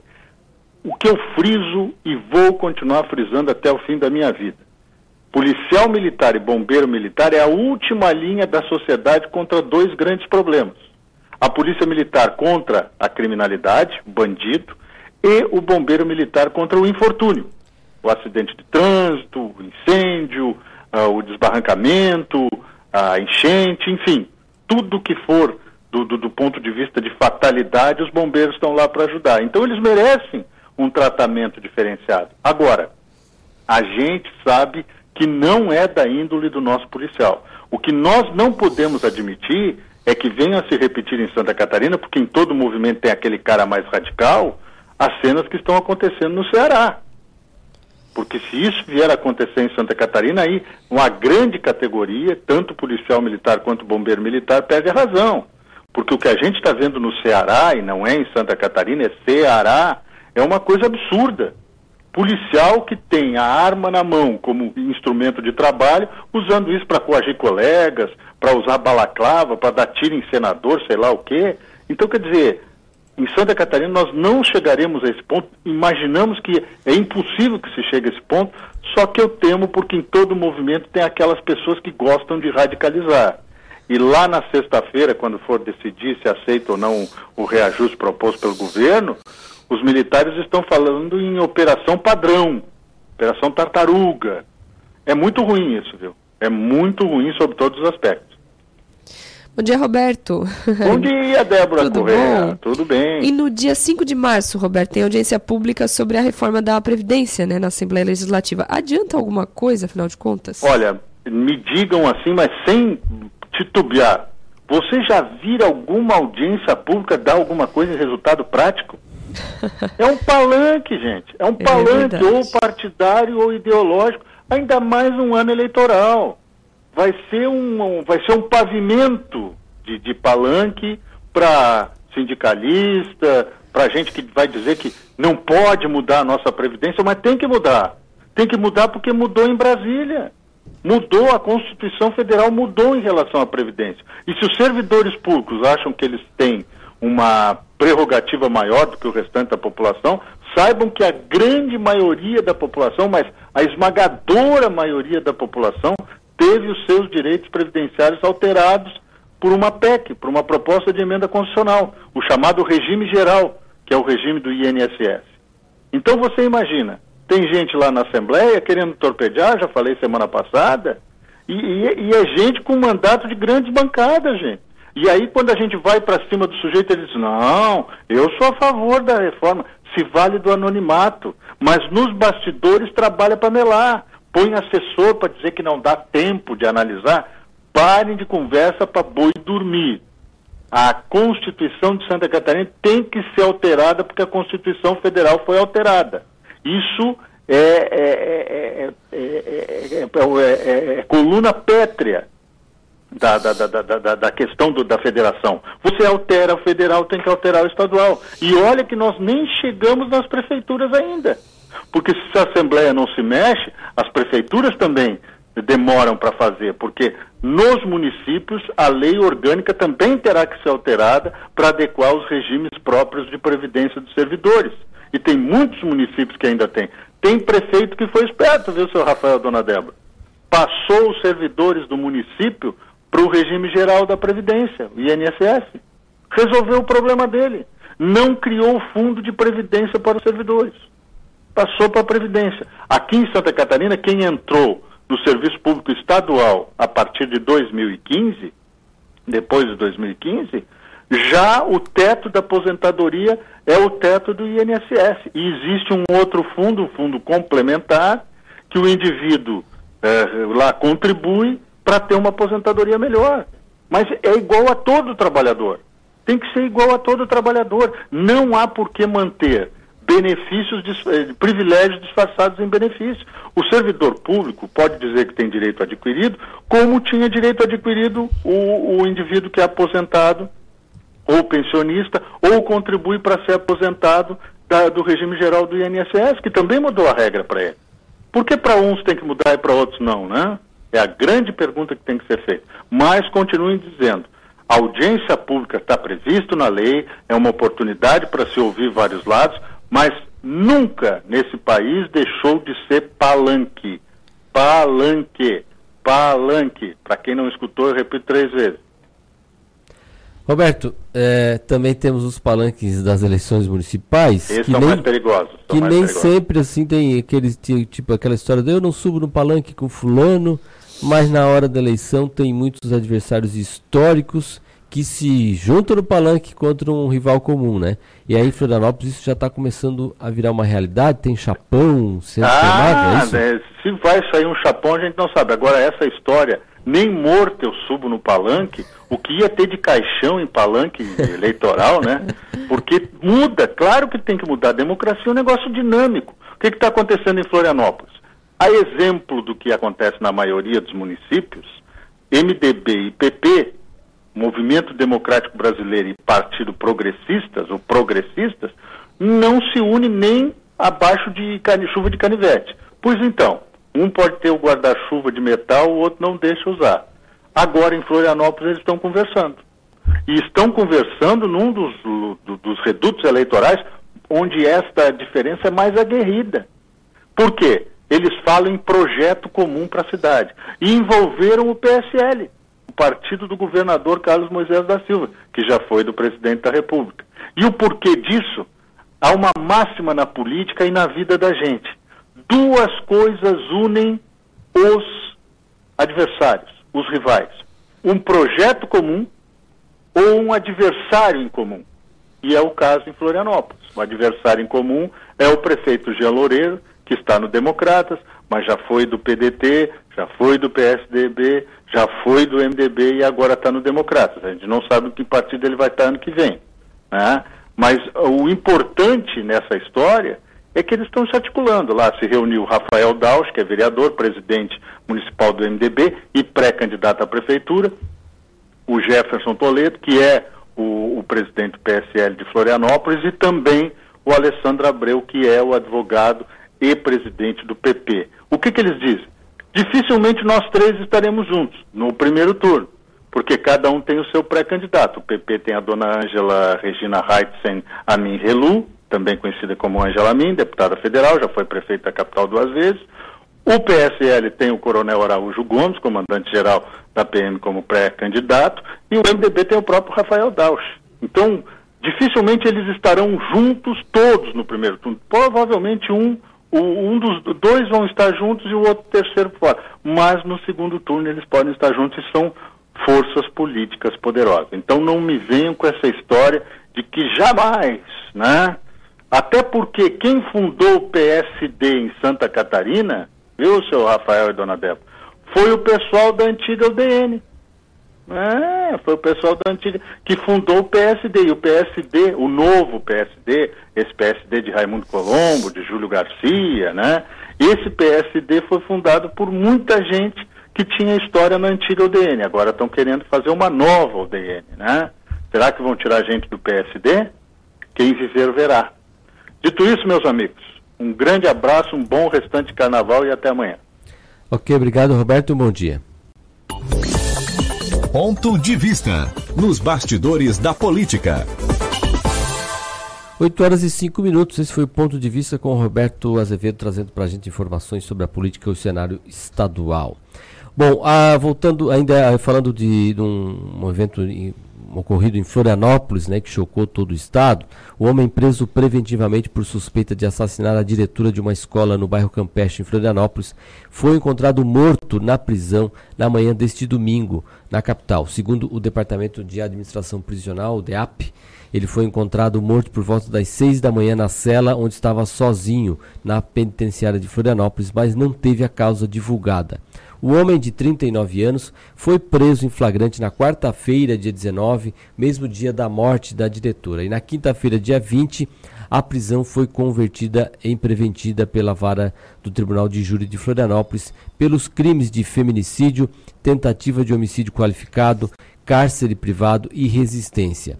Helenir de Siqueira Fontão, de 49 anos, foi morta a facadas dentro da unidade de ensino no bairro Campeche, no sul da ilha. O homem era ex-namorado da vítima. Então esse, esse crime né, que chocou aí o Estado, uma professora, diretora de uma escola, que foi assassinada aí violentamente por este, por, pelo ex-namorado. E agora ele apareceu morto ontem na delegacia. 8 horas e 6 minutos, a gente já tem contato telefônico, Rafael, na linha com a gente o Moacir D'Agostinho, ele que é presidente da Associação Empresarial de Criciúma, a SIC, para a gente conversar um pouco a respeito do cenário econômico para 2020. Bom dia, Moacir. Bom dia, Débora, bom dia, Rafael, bom dia aos ouvintes da Rádio Cidade. Moacir, é, a gente está vendo aí um cenário, novamente um cenário econômico promissor para o ano de 2020, é, o INPC é, com a variação de 0,21%, que é um resultado pequeno para esse mês desde a criação do real, mas mesmo assim é, tem há perspectivas boas aí para o ano de 2020?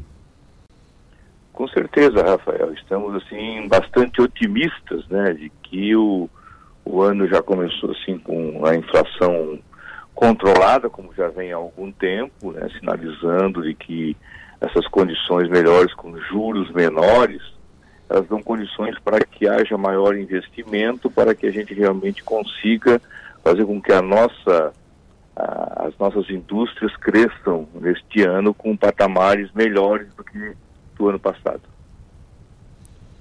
É, como é que vocês têm avaliado também aqui na região isso, Moacir, há uma discussão a respeito de todas essas mudanças nesse cenário econômico também entre os empresários aqui da região, por meio da SIC também?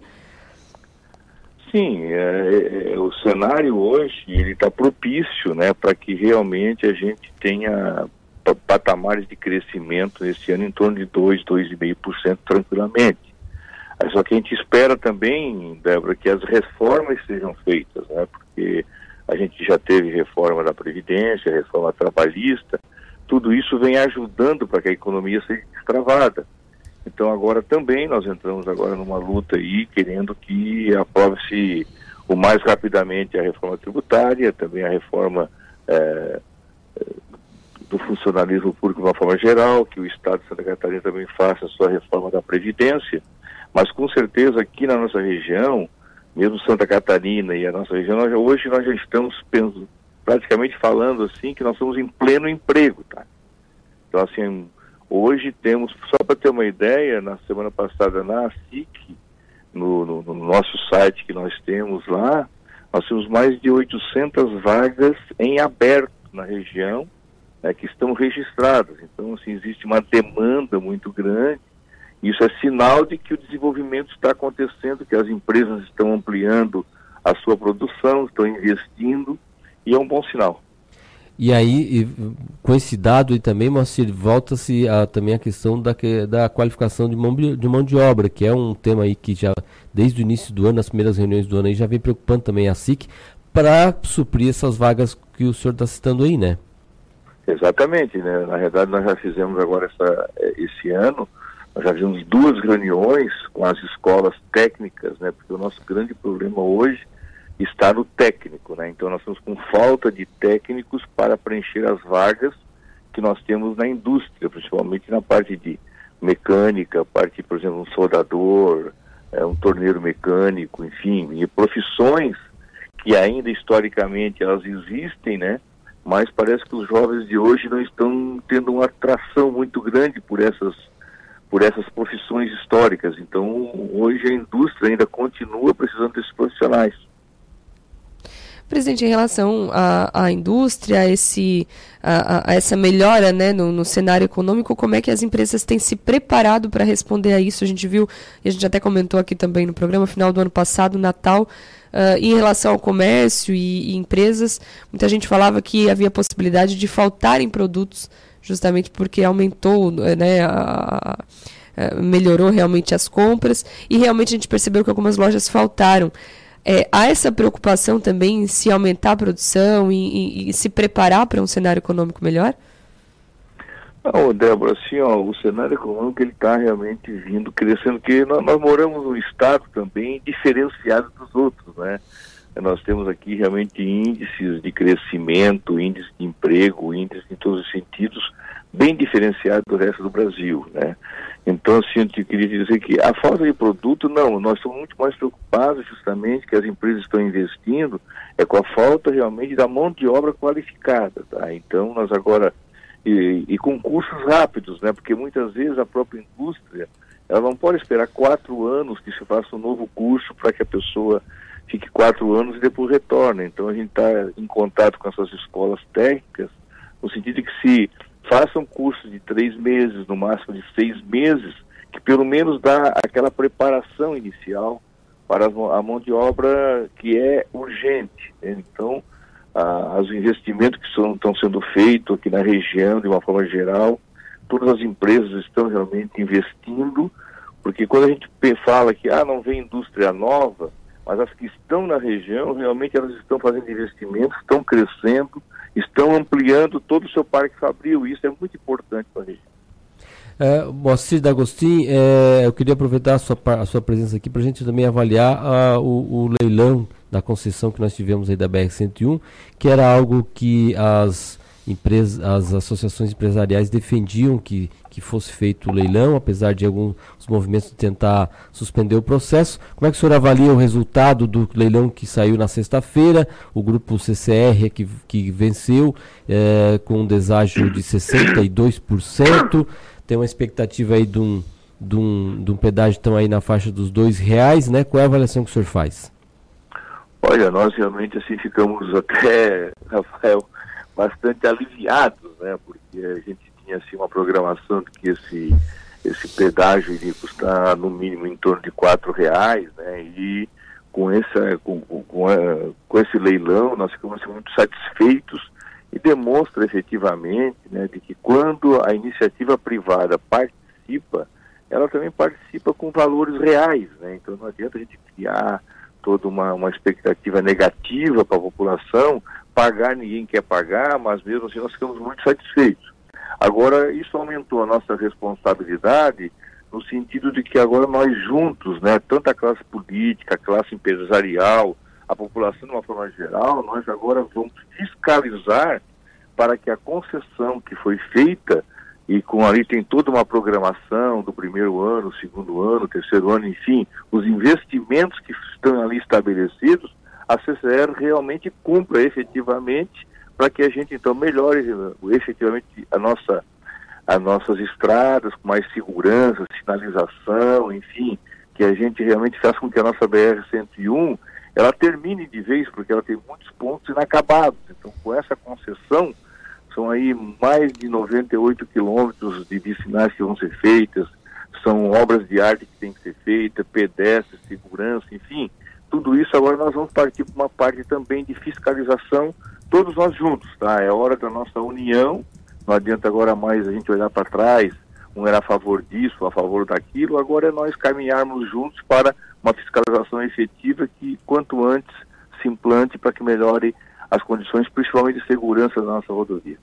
Moacir, para a gente finalizar, um assunto que tem aí já uma, mais de uma semana está repercutindo, nós já ouvimos o deputado federal Daniel Freitas sobre isso, sobre essa intenção eh, de trazer a Tesla para o Brasil, essa disputa com o Chile. Eh, o senhor também já se inteirou desse assunto, eh, como entende que a SIC pode de alguma maneira participar desse processo na tentativa de atrair essa empresa Uh, a gente sabe que, como a gente tem dito aqui, primeiro tem que ganhar do Chile para trazer para o Brasil, depois no Brasil uh, teria que trazer a disputa para tentar trazer para Santa Catarina e depois disso ainda trazer para o sul do estado. Né? Como é que o senhor também eh, tem interpretado esse tema aí? Rafael, já praticamente um ano atrás, houve uma, uma missão aqui empresarial por parte da SAT, que também o, o empresário Edmilson Zanata, o nosso ex-presidente Sérgio Miales, que estiveram visitando a Tesla há um ano mais ou menos atrás. E lá então foi iniciada essa conversação de por que, que a Tesla não viria para cá, onde aqui nós temos é, mão de obra, matéria-prima é, suficiente para que ele, eles venham para cá, em função de que existe um diretor da Tesla que ele foi formado aqui na SATIC. Então, é, abre, abriu bastante já essa, essa perspectiva né, de que viesse investimentos para cá. Então a gente pensa que como nós temos a nossa região, né, tem lá um Criciumense dentro da Tesla, né, ele pode atrair, eu digo, nem que não seja para Criciúma, que seja para o sul do estado, que o sul do estado está precisando realmente né, de empresas que se que eles eh, se estabeleçam aqui nesta tipo Tesla, né? Nós temos aqui o porto de Imbituba que está sendo remodelado, o nosso aeroporto também que precisa de alguns investimentos. Então, nós temos a educação, nós temos mais de 40 mil estudantes da, na, na, de curso superior e mais toda essa preparação de escolas técnicas que nós temos. Então, nós temos todas as condições para que qualquer indústria se estabeleça na nossa região. Então, a gente está bastante assim, é otimista, mas a gente sabe que é um, né, não, não, é de, de, um dia para o outro, mas pelo menos já foi sinalizado, já é um, um primeiro passo, né? Ok, então muito obrigado ao presidente da Associação Empresarial de Criciúma SIC, Moacir D'Agostin, por essa conversa aqui, esclarecimentos ao nosso ouvinte espectador. Um bom dia para o senhor e uma ótima semana.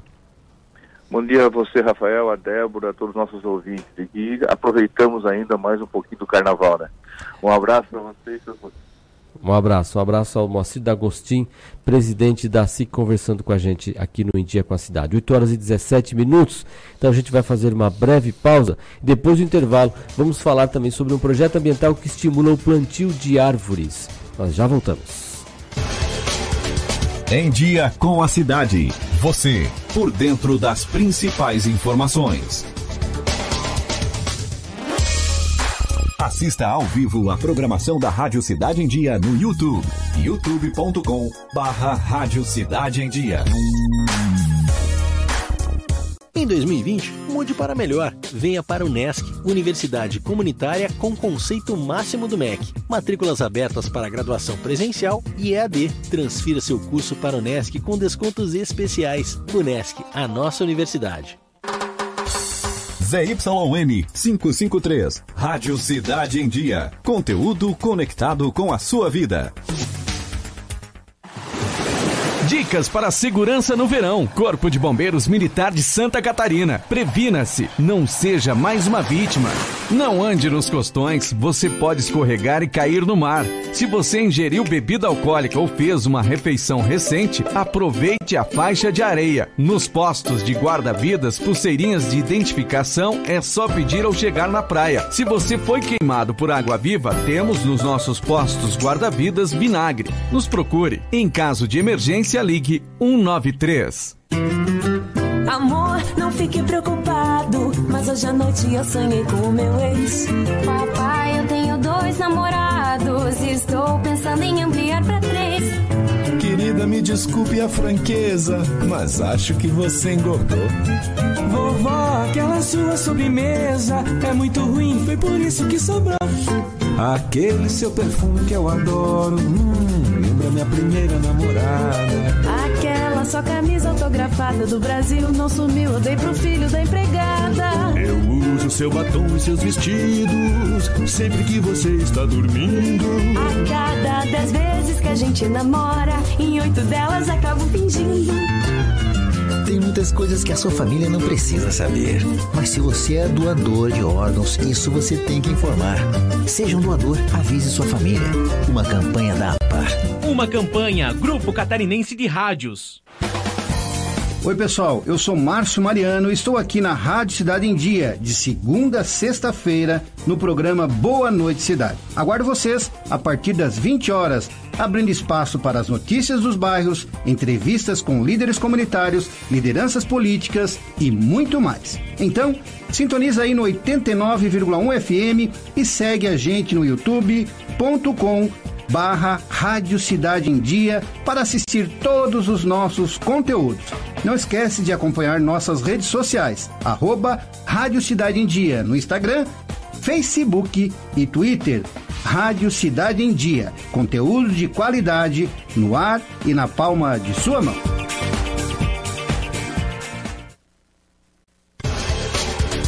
Em Dia com a Cidade. Você, por dentro das principais informações. 8 horas e 21 minutos, estamos de volta com o Dia com a Cidade, aqui pela Rádio Cidade em Dia, no 89.1 FM, também nossas redes sociais no arroba Rádio Cidade em Dia. É, a educação empreendedora está começando em 17 unidades escolares. Cerca de 1.250 alunos catarinenses vão ter aulas sobre o assunto no primeiro semestre. A reportagem é de Jéssica Mello.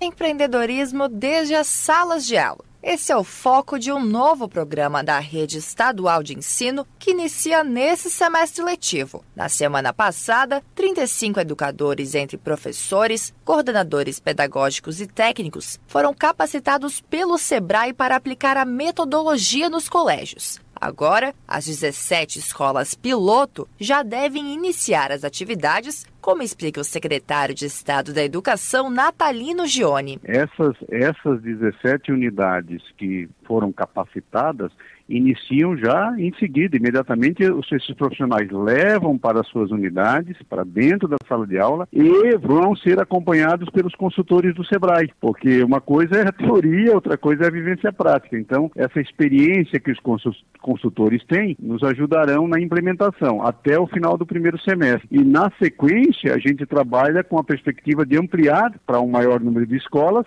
e queremos chegar a todo o ensino médio, né, na parceria com o SEBRAE. O Gione reforça a importância de ensinar empreendedorismo nas escolas. Bem, é, o ensino do empreendedorismo está na nossa pauta de gestão como forma de motivarmos ainda mais os jovens para quererem estar nas nossas escolas, mas principalmente para que eles construam a sua carreira, e aí falando no empreendedorismo, a sua carreira profissional. Porque cada vez mais o mundo do trabalho, esse mundo da indústria 4.0, ele, ele vai exigir profissionais bem qualificados e ele não vai vai oferecer vagas o bastante para todos os profissionais. Então é preciso que mesmo que um profissional seja um empregado de uma empresa, ele precisa ser empreendedor da sua carreira. E quem sabe, né, com esse ensino do empreendedorismo, ele possa criar o seu próprio negócio, gerar emprego e renda, e essa é uma aposta também que fazemos. O programa começa a ser implementado em escolas que aderem ao novo ensino médio, que tem uma carga horária maior. Segundo o Gione, a princípio, as aulas vão ser oferecidas para 1.257 alunos, mas esse número vai ser ampliado. Nós vamos então agora levar para essas 17 escolas, levando aí, atingindo mais de 1.250 alunos. É? E essa experiência, depois nós queremos ampliar para todos os estudantes, inicialmente do ensino médio, e depois pensando também já começarmos o ensino do empreendedorismo no ensino fundamental, para que eles cheguem no ensino médio com um gostinho de quero mais. Hoje o estado possui 120 escolas com o modelo do novo ensino médio. Entre essas, 17 optaram por oferecer já neste primeiro semestre a educação empreendedora. Em Brusque, as escolas Professor João Bos, Ivone Olinger Appel, em Caçador, Santa Terezinha, em Campos Novos, Coronel Gasparino Zorzi, em Criciúma, Governador Heriberto Hilsen, em Curitibanos, Urbano Sales, em Dionísio Cerqueira, professor Osni Paulino da Silva, em Joinville, Nereu Ramos e Jandira Dávila, em Lages, Nossa Senhora de Fátima, em Maravilha, Jurema Savi Milanês, Manuel de Freitas Trancoso, em São Joaquim, Manuel Cruz, em São Miguel do Oeste, Sara Castelhano Kleinkauf, em Tubarão, Antônio Knaben e em Xanxerê, professora Corália Guevara de Olinger e Romildo Spanik. De Florianópolis, da Rede de Notícias Acaerte, repórter Jéssica Mello. 8 horas e 24 minutos, o governo federal ainda não informou se vai apresentar o projeto no lugar do, da medida provisória que criou a carteirinha digital já perdeu a validade. A reportagem é de Rita Sardi. A medida provisória que criou a carteira de identificação estudantil gratuita em formato digital perdeu a validade por não ter sido votada na comissão mista de deputados e senadores e nos plenários da Câmara dos Deputados e no Senado Federal. O governo não informou até agora se vai apresentar um projeto de lei no lugar da medida provisória. O deputado catarinense Gilson Marques do Novo lamentou que a MP tenha caducado e disse que atualmente tramitam dois projetos com igual teor da medida provisória. É uma pena que caducou, inexplicável até agora o Rodrigo Maia não ter pautado. É, existem duas iniciativas legislativas, uma delas com o mesmo texto do MP, que é do Daniel Silveira, do PSL, e uma outra da deputada Ferraz, do Amapá, que altera um pouquinho. É muito ruim pensar que o atual sistema, por exemplo, a Uni tem o um monopólio da expedição, ela cobra, diz quando, quanto, como vai ser, enfim, que determina, os estudantes ficam refém disso. Então, a partir do momento que diz que abre esse leque de pessoas que pode fazer essa emissão e ela ser digital, dá muito, muito mais liberdade para os alunos. Gilson Marques explicou que a tramitação de projeto de lei é mais lenta que uma medida provisória, que tem força de lei ao ser editada e tempo certo para tramitar. Infelizmente, isso acabou não se concretizando, um pouquinho também em virtude do desgaste do ministro da Educação. Quem sabe a gente consegue empurrar esses PLs, essas duas propostas mais adiante. É óbvio que elas têm um procedimento muito mais demorado que uma medida provisória que tem prazo para ser votada aqui em plenário. Mas segue o barco, vamos lutar aí para que dê tudo certo. Os alunos que tiraram a carteira digital podem usá-la até dezembro e quem não tinha e gostaria de tirar terá que recorrer a organizações estudantis como a UNE, União Brasileira de Estudantes, e a UBS, União Brasileira dos Estudantes Secundaristas. A carteirinha estudantil possibilita o pagamento de meia entrada em eventos culturais e esportivos. Da Rede de Notícias, a Caerte em Brasília, Rita Sardi. 8 horas e 27 minutos. O terminal rodoviário Algemiro Manique Barreto, aqui em Criciúma, está passando por melhorias. Nós vamos conversar agora por telefone com o gerente operacional da Roteiros do Sul, Marcelo Fernandes. Bom dia, Marcelo.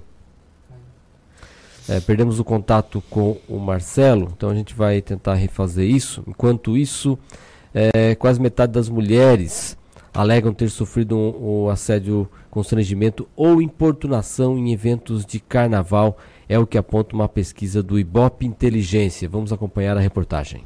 Uma pesquisa divulgada pelo Instituto Ibope Inteligência revela que 48% das mulheres alegam já ter sofrido algum tipo de assédio constrangimento ou importunação em eventos de carnaval. De acordo com o balanço, as que têm idade entre 16 e 24 anos são as maiores vítimas, representando 61% das que dizem ter passado por situações como essas. Dentre as mulheres que afirmaram já ter sofrido com esses problemas, 50% alegam que foram vítimas de constrangimento verbal, 22% afirmam que o constrangimento foi físico e 28% que as situações sofridas nesses eventos foram tanto verbais quanto físicas. A pesquisa foi realizada pela internet e leva em conta apenas as mulheres que já foram em eventos carnavalescos, como blocos de rua, desfiles ou sambódromos, por exemplo. O levantamento foi feito entre os dias 31 de janeiro e 6 de fevereiro. Reportagem Marquesan Araújo. A Receita Federal divulgou as regras para a declaração do Imposto de Renda 2020. As restituições serão pagas em menos tempo, de acordo com o órgão, em menos lotes. Em 2019 foram sete lotes e esse ano serão apenas cinco. A estimativa inicial é de que sejam entregues cerca de 32 milhões de declarações esse ano, entre os dias 2 de março e 30 de abril. Em 2019, a restituição foi distribuída em sete lotes, sendo que o último foi pago em dezembro. Esse ano, serão cinco lotes pagos no fim dos meses de maio, junho, julho, agosto e setembro. Quem atrasar a entrega da declaração ao fisco vai pagar multa de 1% sobre o valor declarado. Os lotes de restituição serão formados pela ordem de entrega das declarações. 8 horas e 29 minutos. Vamos falar agora sobre a greve dos mineiros. Teve a Assembleia uh, que determinou que não foi aceita a proposta patronal. E sobre isso nós vamos conversar com o Genoir dos Santos, que está com a gente no contato por telefone. Bom dia, Genoir. É isso mesmo? Uh, os trabalhadores decidiram pela greve? Bom dia, bom dia, Rafael. Bom dia aos ouvintes da Rádio Cidade em Dia. É isso mesmo? Os, os, os, é, foi decidido pela greve, foi isso? Sim, sim. Os trabalhadores no dia 8 de fevereiro já haviam aprovado é, um indicativo de greve para dia 24, né?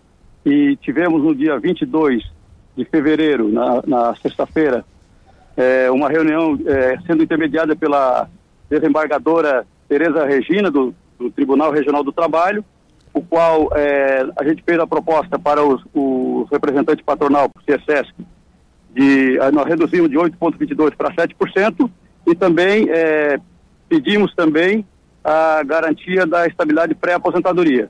Os empresários não quiseram discutir a questão da estabilidade pré-aposentadoria e fizeram uma proposta de, ao invés de 5%, passaram para 5,15%. É, levamos para a Assembleia do dia 22, os trabalhadores rejeitaram a proposta e mantiveram a, a aprovação da greve a partir da zero hora de hoje. É, pelo que você fala, Genoir, está tá bem longe também do que a categoria pede. Essa negociação começou no fim do ano passado, mas vocês não sentem um avanço na, na negociação a, é, vinda do sindicato patronal? É, na verdade, eu acredito que se a gente conseguisse sentar com os empresários, com os donos da mina, para a gente junto construir uma proposta, eu acredito que a gente chegaria no denominador comum. Isso não Mas aconteceu a gente até tá agora. dificuldade em sentar com os mineradores. É, até agora não se teve essa conversa. Vocês falam por intermédio de, de, de equipe jurídica, realmente? É, nós estamos é, negociando com o representante do CIESESC, né, o coronel Márcio Cabral, mas é, nós acreditamos que se fosse negociar diretamente com os empresários, a gente podia estar construindo uma proposta junto, a gente teria o tempo, que se, se fosse para passar um dia, meio-dia, duas horas, três horas, dez horas negociando, a gente tinha essa disposição até a gente chegar é, numa proposta que realmente satisfaça as duas partes, né? É importante numa negociação as duas partes serem satisfeitas, né? Uh, Genuíno, a greve eh, começou já ontem. eh, até agora, quantos trabalhadores vocês têm informação que estão parados e quantas empresas estão paradas? É, essa greve é uma greve diferenciada, né? Uma greve que nós estamos fazendo por empresa. É, foi sorteado e a primeira empresa a iniciar a greve foi a Carbonífera Metropolitana. Ela vai ficar parada dia 24, dia 25 e dia 26. Depois ela retorna ao trabalho. É, no dia 26 para a Rio Deserto, dia 26, 27 e 28. A Carbonífera Belu no dia 2, 3 e 4 e a Carbonífera Catarinense dia 4, 5 e 6. A gente está fazendo uma paralisação por empresa de três dias por cada empresa. E agora vocês também têm previsão de novas assembleias para, ou, ah, ou melhor, tem alguma previsão de alguma resposta das empresas e a partir daí a avaliação da continuidade do movimento ou não? Qual é o, o, o que vocês esperam para os próximos dias? Nós estamos lá com a expectativa de que a gente possa, com o início da greve, a gente pode, possa sentar com os empresários, né, com os representantes das empresas, e aí sim a gente tentar uma, uma aproximação de proposta, e assim que a gente tiver é, uma proposta mais ou menos definida, a gente chama uma assembleia de imediatamente. Essa definição de greve ela é regional, Genoir? Quantos eh, profissionais, quantos É, funcionários toda a região ela... carbonífera, é. Ela, é- ela vai pegar Içara, ela vai pegar Siderópolis, vai pegar Treviso, Lauro Miller e Uruçanga. E são quantos mineiros que param? É, A previsão? Ao todo são pouco mais de 2.500 trabalhadores. Hoje nós estamos com 750 trabalhadores parados aqui na Carbonífera Metropolitana. Ok, então, Genuir eh, dos Santos, presidente da Federação dos Mineiros do Paraná, Rio Grande do Sul e Santa Catarina, FETIEC, conversando com a gente sobre o movimento grevista, a greve dos mineiros, deflagra- deflagrada ontem, no momento ah, a metropoli- a Carbonífera Metropolitana está parada. Genuir, muito obrigado por suas informações aqui- para os nossos ouvintes e espectadores e um bom dia para você. Bom dia, bom dia para você, bom dia para Débora e bom dia para todos os seus ouvintes. 8 horas e 34 minutos aqui no Em Dia com a Cidade. Agora é a hora do nosso comentário da cidade.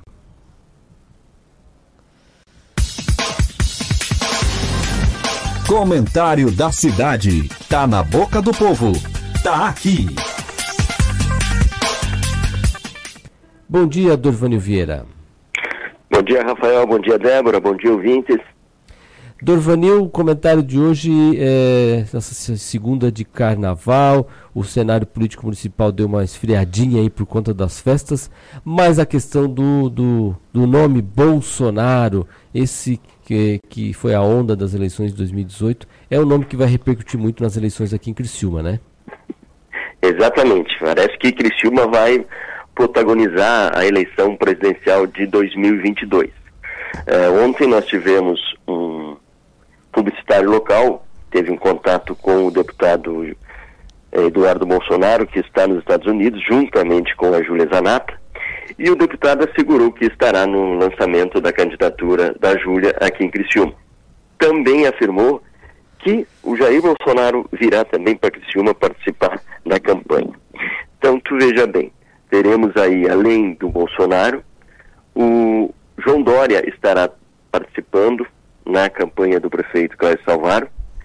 Temos aí uma articulação que deve trazer este ano para Criciúma uma palestra do apresentador Luciano Huck, e também figura aí como um dos possíveis presidenciáveis para 2022. Então a nossa eleição municipal ela vai ganhar outros contornos que sairão dos limites e das discussões da cidade e do município. Resta saber qual será o impacto de cada apoiador desses para a cidade para os seus candidatos. Nós temos que também estamos na expectativa, tentando buscar informação, se teremos aqui a participação, por exemplo, do Fernando Haddad ou do Lula nesta eleição. Se vierem esses, definitivamente nós teremos uma eleição é, quase que presidencial aqui com, com as principais figuras da, da eleição de 2022. Além disso, obviamente, teremos aí as lideranças estaduais envolvidas aqui. O governador Moisés estará pessoalmente envolvido, como também o seu staff na campanha do PSL aqui com o Júlio Kaminski. Além disso, não faltarão aqui oportunidades para a gente ver figuras como Espiridião Amin, Napoleão Bernardes é, e tantos outros que figurarão aqui.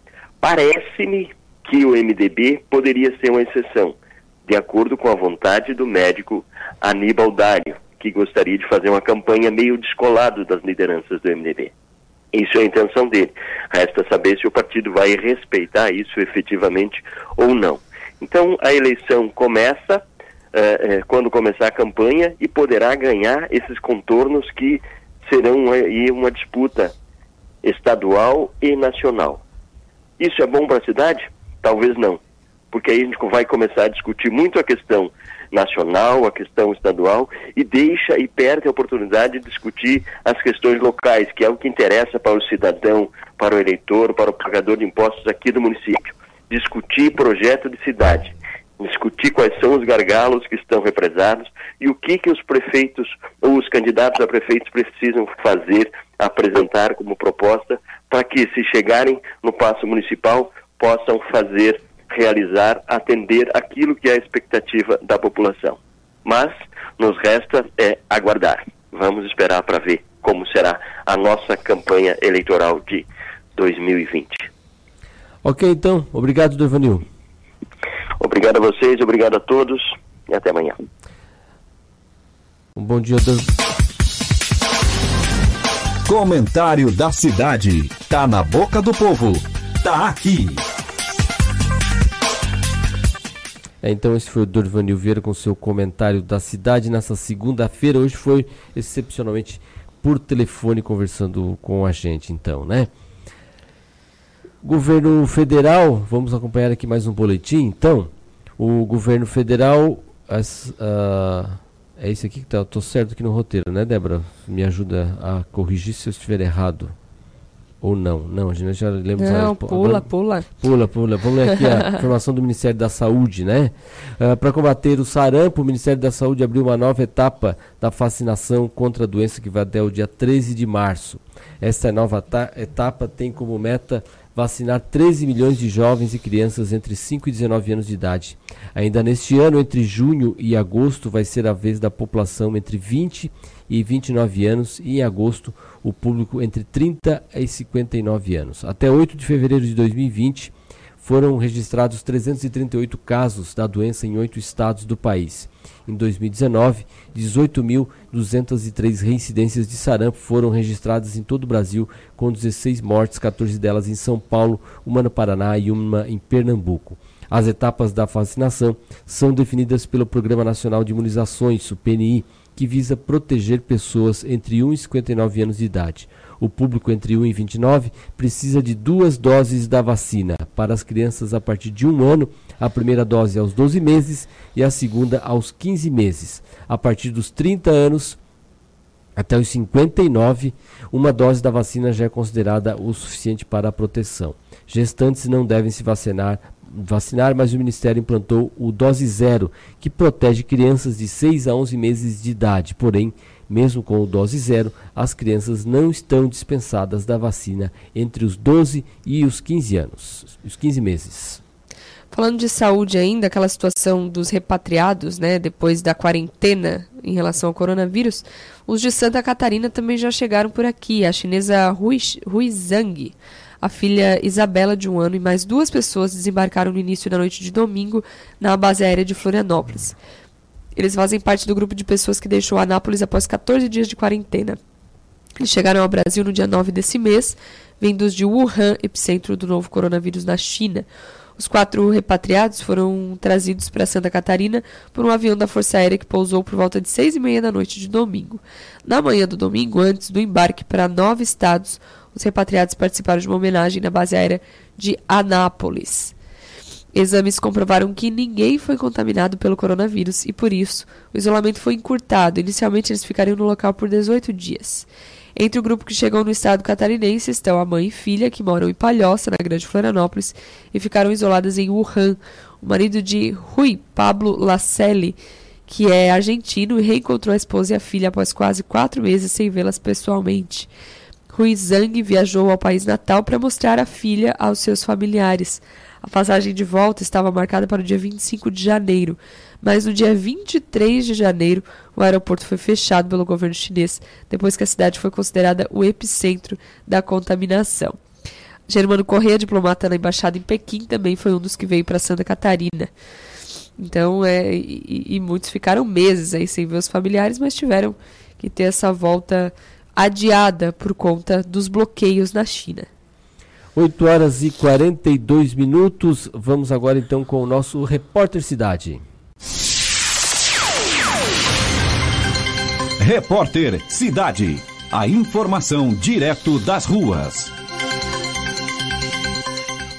E quem conversa com a gente agora é o nosso repórter Taylor Topanotti, que fala do Retiro Vindivete. Bom dia, Taylor. Bom dia, Rafael. Bom dia, Débora. Bom dia a todos os nossos ouvintes. Rafael, segunda-feira de carnaval, segunda de sol, muitas pessoas tiram para botar as suas leituras em dias, outras pessoas tiram esse dia para trabalhar, enfim, fazer outras atividades, mas tem um grupo de jovens aqui da Diocese de Criciúma que separou os dias de carnaval para fazer um retiro espiritual. Está aqui comigo o Diego, ele que é coordenador da comissão organizadora do evento, que vai falar um pouco com a gente sobre o retiro de carnaval Vinde Verde. Bom dia, Diego. Bom dia, bom dia a todos os ouvintes. Nós estamos aqui já há dois dias com a juventude nesse retiro e tem sido uma experiência maravilhosa. Diego, e sobre é, quantos jovens hoje nós temos aqui é, fazendo, participando desse retiro de carnaval? Nós temos em torno de 600 a 700 jovens, né, que estão desde sábado às 13h30 da tarde participando do retiro, né, e estamos, nós estamos vendo assim que os jovens realmente vieram com esse intuito de vivenciar a experiência que o retiro oferece, o objetivo principal que é ter uma experiência forte com Deus. O retiro não é só para jovens de Criciúma, né? Atende toda a diocese, toda a região de Criciúma, né? Isso, jovens de toda a diocese, de várias cidades aqui ao redor de Criciúma, né? Participam do retiro. Nós temos esse ano alguns jovens que vieram de Caçador, né? Olha a disposição. Tivemos jovens que vieram de Florianópolis, tivemos jovens que vieram de Navegantes, né? Teve pessoal de Tubarão também que está tá, tá aí no retiro. Então tem uma galera de longe também que veio, né? Porque não são muitas opções, né? De retiros espirituais nessa época, muitas vezes na, nas dioceses a, a, do estado, né? E aqui é um retiro já muito tradicional, então os jovens conhecem e vêm para cá também.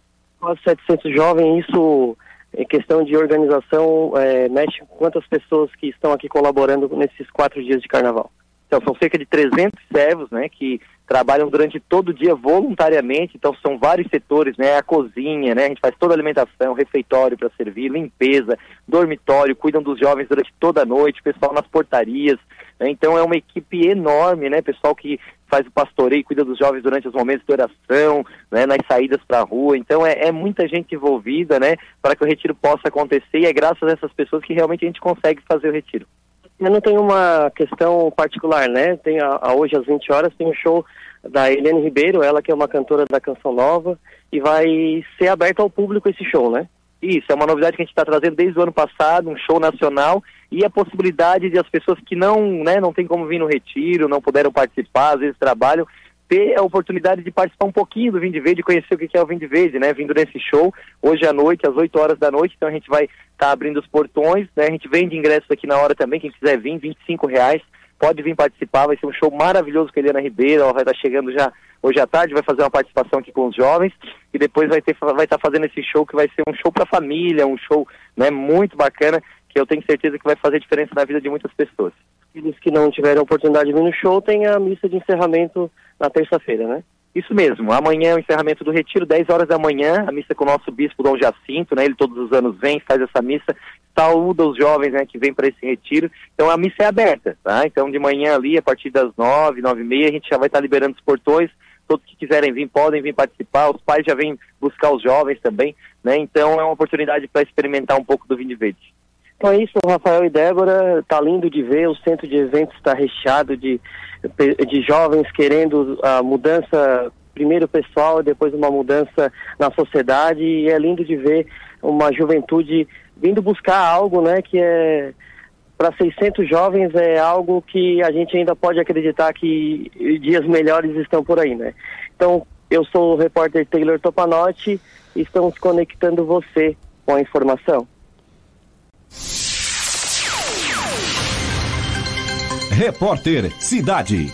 A informação direto das ruas. Obrigado então ao Taylor Torpanotti trazendo informações dentro do quadro Repórter Cidade. 8 horas e 47 minutos, nós vamos para uma breve pausa e voltamos na sequência com mais informações. Daqui a pouquinho tem o quadro Cidade Segura com o Cosme Ibanique Barreto. Nós já voltamos.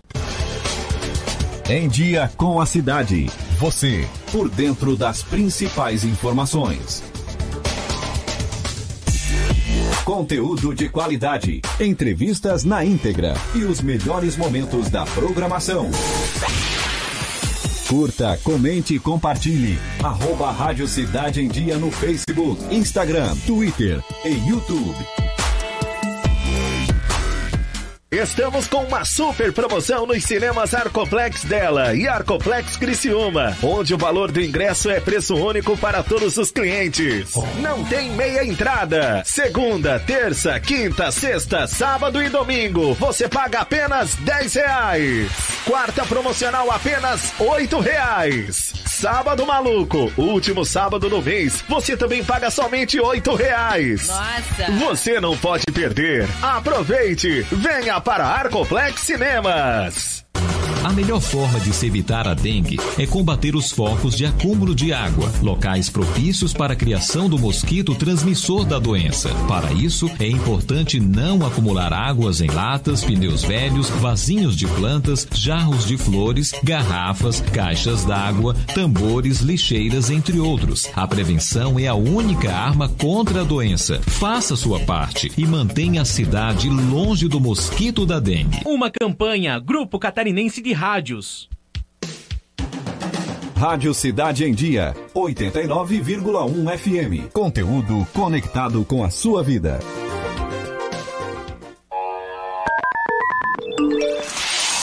A Time Marketing Digital tem o que o seu negócio precisa: criatividade e inovação para suas redes sociais. Vem com a Time e faça o seu negócio crescer. Entre em contato através do nosso WhatsApp 4899114 0193. As emissoras de rádio e televisão de Santa Catarina estão mais unidas do que nunca. Unidas pela clareza e objetividade do conteúdo que chega até você. Com material de qualidade e gratuito. No jornalismo e no entretenimento. Em época de fake news Essa é a nossa missão. Sim, o desafio é grande. Mas como não pensar grande se a nossa programação tem milhões de visualizações? Se as nossas histórias alcançam e impactam muito mais as pessoas? Se são os nossos comunicadores os verdadeiros maiores influenciadores? Por isso, estamos lançando um grande movimento com eventos, debates, palestras. Para promovermos mudanças no jeito que se faz comunicação em todos os meios. Participe! Mas venha pensando grande. Grande como o futuro que todos nós queremos. Grande como Santa Catarina. Pense grande, pense rádio, pense TV. Uma mensagem da Acaerte. Em Dia com a Cidade, com Débora Correia e Rafael Matos. Você, por dentro das principais informações. Oferecimento: Unesc. Matrículas abertas. Formação e inovação para transformar o mundo. 8 horas e 50 minutos, estamos de volta com o Dia com a Cidade, aqui pela Rádio Cidade em Dia, no 89.1 FM e também em nossas redes sociais no arroba Rádio Cidade em Dia. 8 horas e 51 minutos, aumenta o número de vistos negados a brasileiros pelos Estados Unidos. Esses dados são de 2019, a gente acompanha agora na reportagem. De acordo com dados do Departamento de Estado norte-americano, o número de vistos negados pelos Estados Unidos aos brasileiros teve um considerável aumento de 45%, o maior dos últimos 14 anos, se comparado à taxa do ano fiscal anterior, entre outubro de 2017 e setembro de 2018. O total chegou a 18,5% de vistos negados pelo governo norte-americano. Durante o mesmo período, houve quase 18 mil brasileiros detidos nos centros de detenção do Departamento de Imigração, que tentaram entrar em território norte-americano de forma irregular. Dados do Departamento de Estado mostram que desde 2006 a parcela de vistos negados a brasileiros foi caindo daquele ano, em que estava em torno de 13%, até o ano de 2014, quando chegou a quase 3,2%. Já em 2012 a 2014, as negativas estiveram próximas de 3%. Em 2016, este cenário mudou, quando as negativas saltaram para 16,7%. E em 2017 e 2018 ficaram acima de 12% para então saltarem para os 18,5% atuais. O número de brasileiros detidos e as negativas de visto têm como principais motivos o aumento do controle das fronteiras e a intenção de dissuadir novas levas de imigrantes. Reportagem Felipe Thomas. 8 horas e 52 minutos. Hoje vamos, vamos com o quadro Cidade Segura. Cidade Segura. Informações e dicas para sua proteção. E hoje o comandante Cosme Manique Barreto conversa com a gente por telefone. Muito bom dia, comandante. Bom dia, Rafael. Bom dia, senhores ouvintes da Rádio Cidade em Dia, também todos aqueles que estão nas nossas plataformas digitais. Quais são as dicas para essa segunda-feira de carnaval? Bom, como ainda estamos no carnaval, vamos falar sobre segurança durante festejos, nos deslocamentos, nos eventos que ocorrem. Bem, a, a Polícia Militar, ela vai, aumentou, fez um aumento de, de policiais em locais onde há eventos festivos, né, que pulam carnavais. Aqui na nossa região, é, são mais os municípios onde tem os nossos balneários, os nossos mares, onde as pessoas se deslocam é, para o verão e onde estão tendo eventos. E nesse deslocamento a gente sempre é, é, recorda o motorista, porque normalmente é, a grande maioria faz uso de bebidas alcoólicas, né? Então, é, o retorno, principalmente no retorno, ou se já está indo fazendo esquenta, né? Não, por favor, não dirija, não dirija alcoolizado. E no retorno, menos ainda, porque mais bebida ainda foi ingerida. Se tiver alguém do grupo que não beba, esse vai ser o motorista de ida e de volta. Ao chegar no local, procure estacionar num ambiente onde tenha é, movimento de pessoas, não em locais ermos, locais afastados, porque também o veículo é muito visado para um furto, para um roubo. Outra situação é celulares. Celular é hoje é, é um produto extremamente visado para furtos. Não ande com eles na mão, é, falando, principalmente quando você está digitando ao celular e andando, a sua atenção fica exclusiva para o celular. Você não consegue ver nada que existe na sua periferia. A partir desse momento, você se torna presa extremamente fácil para sofrer um furto e até mesmo é, você né, sofrer um, um sequestro relâmpago. Então, é, nesses eventos, mantenha sempre atenção, mantenha o seu celular num bolso bem guardado, num ponto onde possa guardar bem. É, valores, dinheiro, não vá com muito, vá com o essencial para você poder fazer a sua festa. É, tenha junto, no máximo, ou um cartão, se não for levar dinheiro, leve um cartão de crédito e junto tenha a sua CNH, identidade no máximo. Porque num caso de extravio, de perder, é, é, você apenas terá que refazer esses dois documentos, não os demais todos. E também, no caso do seu celular for roubado, furtado, é, procure ter o número do e-mail dele. É um número que quando a gente compra, é, é, se tem, é, anote no local que você possa manter em casa, porque a partir do momento do roubo do celular, você pode bloquear. Então, quem roubar o celular, quem furtar, não poderá fazer uso, será bloqueado aquele aparelho, não poderá mais voltar é, à atividade pela própria operadora. E também, se você tem dispositivos que possa localizá-los, né, ou baixar algum dispositivo, tipo Google, tipo o que é da, do Android ou iOS também, que tem os dispositivos de localização, deixe baixado no celular e procure imediatamente a Polícia Militar logo após o roubo e vamos fazer uma busca. Né? Há possibilidade, e já tem ocorrências, onde se conseguiu é, localizar o celular através desses, desses dispositivos de busca que tem no aparelho. Crianças, crianças nos eventos carnavalescos. É, preferência, lógico, né? Às vezes tem um carnaval à tarde, às vezes à noite, um grande desfile, né? E grande multidão numa avenida e você vai com as suas crianças. Procurem levá-las devidamente identificadas. Uma pulseira ou um, um pão, um papel pendurado no pescoço, um cordão, aonde tenha nome, sobrenome da criança, um telefone para ligar se caso ela vir a se extraviar, né, se perder do seu contato, porque, infelizmente, às vezes uma virada de rosto para um lado e soltou a mão da criança, ela vai para um outro e questão de, de segundos a gente se perde as crianças. Os relatos são sempre assim, foi no instante. Eu fui olhar um local, a criança se soltou da minha mão e eu perdi ela.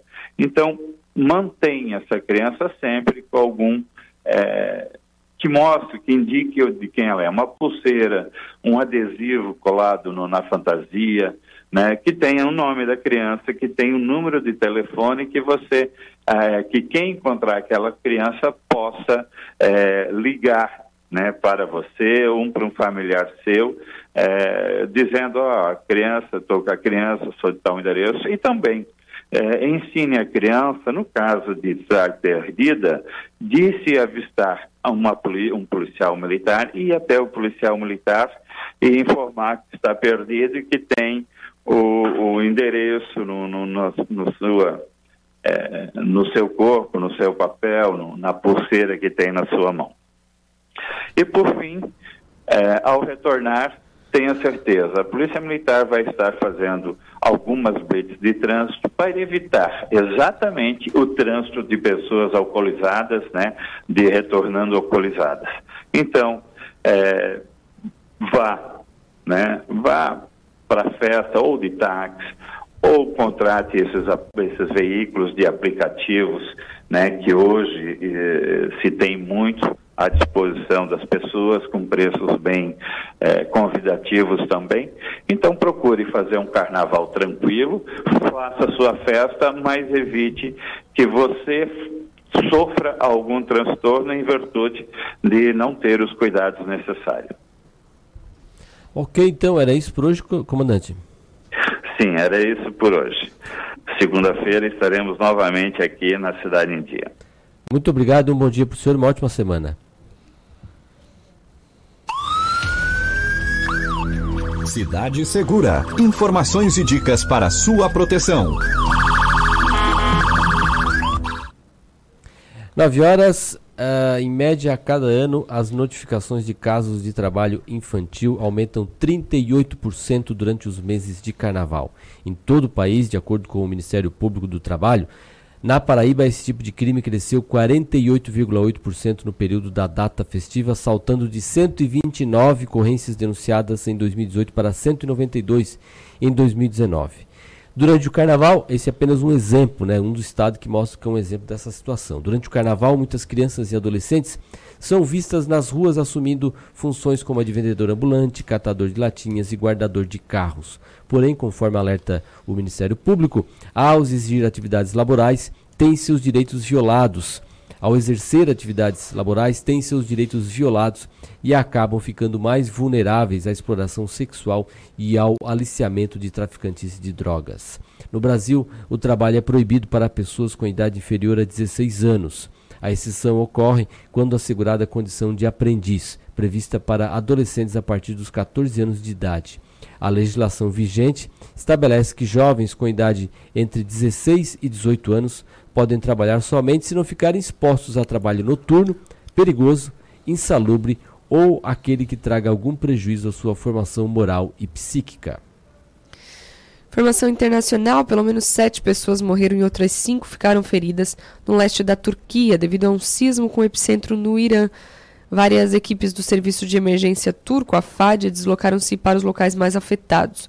O ministro disse que a Turquia está disposta a colaborar com o Irã no resgate de pessoas do outro lado da fronteira, caso receba um pedido nesse sentido.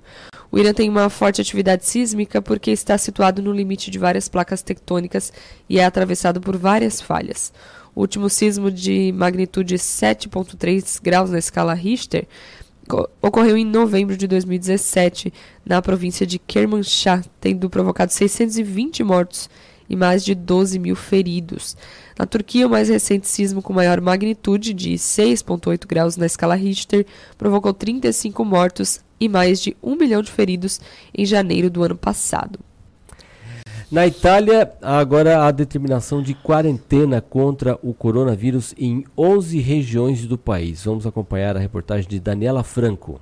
A Itália é o primeiro país europeu a estabelecer a quarentena às cidades na luta contra o coronavírus Covid-19. 11 localidades estão isoladas e 52 mil pessoas não podem deixar zonas limitadas pelo governo no Vêneto e na Lombardia, no norte do país.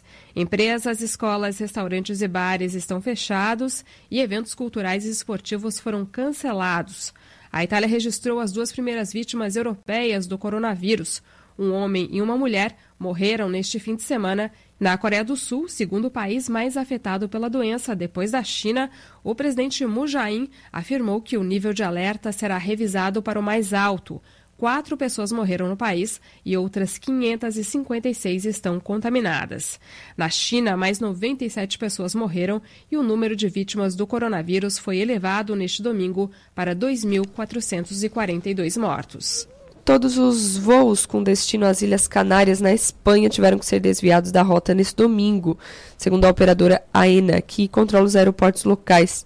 Isso foi depois que uma tempestade de areia do Saara atingiu o arquipélago, cobrindo as ilhas com poeira laranja e limitando a visibilidade. Cerca de 144 voos foram afetados até agora, dizia um porta-voz da AENA, acrescentando que não está claro por quanto tempo os aeroportos devem permanecer fechados. Alguns voos saindo de Fuerteventura e Lanzarote estavam operando, mas todos os demais voos com destino ao arquipélago ou saindo dele foram desviados ou cancelados, disse a empresa. O governo regional das Canárias declarou estado de alerta e aconselhou as pessoas a manterem portas e janelas fechadas, enquanto alguns dos festejos de carnaval pelos quais as ilhas são famosas foram cancelados. É, a gente está vivendo aí um, um, alvoroço no mundo, né, Débora, com a questão do coronavírus, que agora uh, atinge também a Itália, depois de algumas semanas já uh, um mês de fevereiro, digamos assim, inteiro de, de, de, alerta e de luta do próprio governo chinês tentando conter a situação da, na, na doença. Nós já até falamos hoje aqui também no programa da tentativa de recuperação da volta ao trabalho, o governo incentivando as empresas a retomarem o trabalho. Aí as empresas não têm, algumas não têm condição de voltar porque os trabalhadores não voltaram ainda das férias que acabaram sendo prolongadas. O governo está pagando, as empresas estão pagando às vezes passagens de ônibus, trem, avião para os trabalhadores voltarem. O governo está emprestando dinheiro para alguns empreendimentos para que eles voltem a abrir e a gente já tem até notícias de que os salários estão atrasando. Nos portos, situação lá também é, de tentativa de retomada de funcionamento normal. Tinha muito, muita empresa de transporte que não estava deixando os seus containers é, nos portos chineses estava deixando ao longo do caminho para depois tentar fazer o remanejamento. Tinha essa situação Congestionou também. tudo, é, né? Não, além de congestionar, então tem a questão do container, o chamado container reefer, que é um container refrigerado e que depende de ter tomada, né, para lá no porto. Então tem que abrir caminho para poder. É, depende do chegar no porto e ter vaga e com plug de, de energia para ele poder ser ligado na energia elétrica. Então é um, foi um outro conflito que teve. Os containers, a situação às vezes é mais fácil, pode acomodar no pátio, mas um container desse refrigerado havia muita dificuldade. Então, uma situação aí mundial, né? Para terminar esse bloco aqui, mais uma informação internacional, que é o senador Bernie Sanders dos Estados Unidos está é, sendo indicado como vencedor das prévias demo, do Partido Democrata no estado de Nevada, de acordo com as projeções das redes de televisão Fox News e NBC, que o colocam como favorito para enfrentar, enfrentar o presidente Donald Trump nas eleições de novembro. Mais de quatro horas após o início da votação, os meios de comunicação já indicavam que, com cerca de 10% dos votos apurados, o senador de esquerda lidera com uma margem confortável à frente do ex vice-presidente do Joe Biden, do ex-prefeito moderado Pete Butch, é, Buttigieg e da senadora Elizabeth Warren. De acordo com a apuração, o senador por Vermont teria 44% dos votos, seguido por Biden com 19,5% e Buttigieg com 15,6% dos votos. Lembrando apenas que esquerda nos Estados Unidos não tem nada a ver com a esquerda aqui do Brasil no sentido de de, de, de, políticas e defesas. Né? É uma esquerda muito mais liberal, apenas é uma esquerda, digamos assim, que é denominada esquerda porque certamente tem muito mais questões humanistas uh, a respeito do que, uh, do que as ideologias de direita, mas não tem nada a ver a esquerda americana com a esquerda que a gente vê aqui no Brasil e em outros países, porque de socialista, comunista, eles não têm nada a ver com isso defendem uma economia liberal, defendem uma, uh, sempre uh, pouca intervenção do Estado, apenas tem algumas outras diferenças e principalmente nas questões mais humanitárias. 9 horas e 7 minutos, vamos fazer uma breve pausa e depois do intervalo a gente volta a falar sobre uma questão aí que está também atingindo aí dos Estados Unidos, a movimentação dos imigrantes que têm buscado diferentes estados como abrigo. E a gente vai conversar com um especialista nessa área. Nós já voltamos. Em Dia com a Cidade. Você, por dentro das principais informações. Curta, comente e compartilhe a Rádio Cidade em Dia no Instagram. Arroba Rádio Cidade em Dia. Em 2020, mude para melhor. Venha para o NESC, Universidade Comunitária com conceito máximo do MEC. Matrículas abertas para graduação presencial e EAD. Transfira seu curso para o NESC com descontos especiais. O NESC, a nossa universidade. Estamos com uma super promoção nos cinemas Arcoplex dela e Arcoplex Criciúma, onde o valor do ingresso é preço único para todos os clientes. Não tem meia entrada. Segunda, terça, quinta, sexta, sábado e domingo, você paga apenas 10 reais. Quarta promocional apenas 8 reais. Sábado maluco, último sábado do mês, você também paga somente 8 reais. Nossa! Você não pode perder. Aproveite, venha para Arcoplex Cinemas. ZYN 553. Rádio Cidade em Dia. Conteúdo conectado com a sua vida.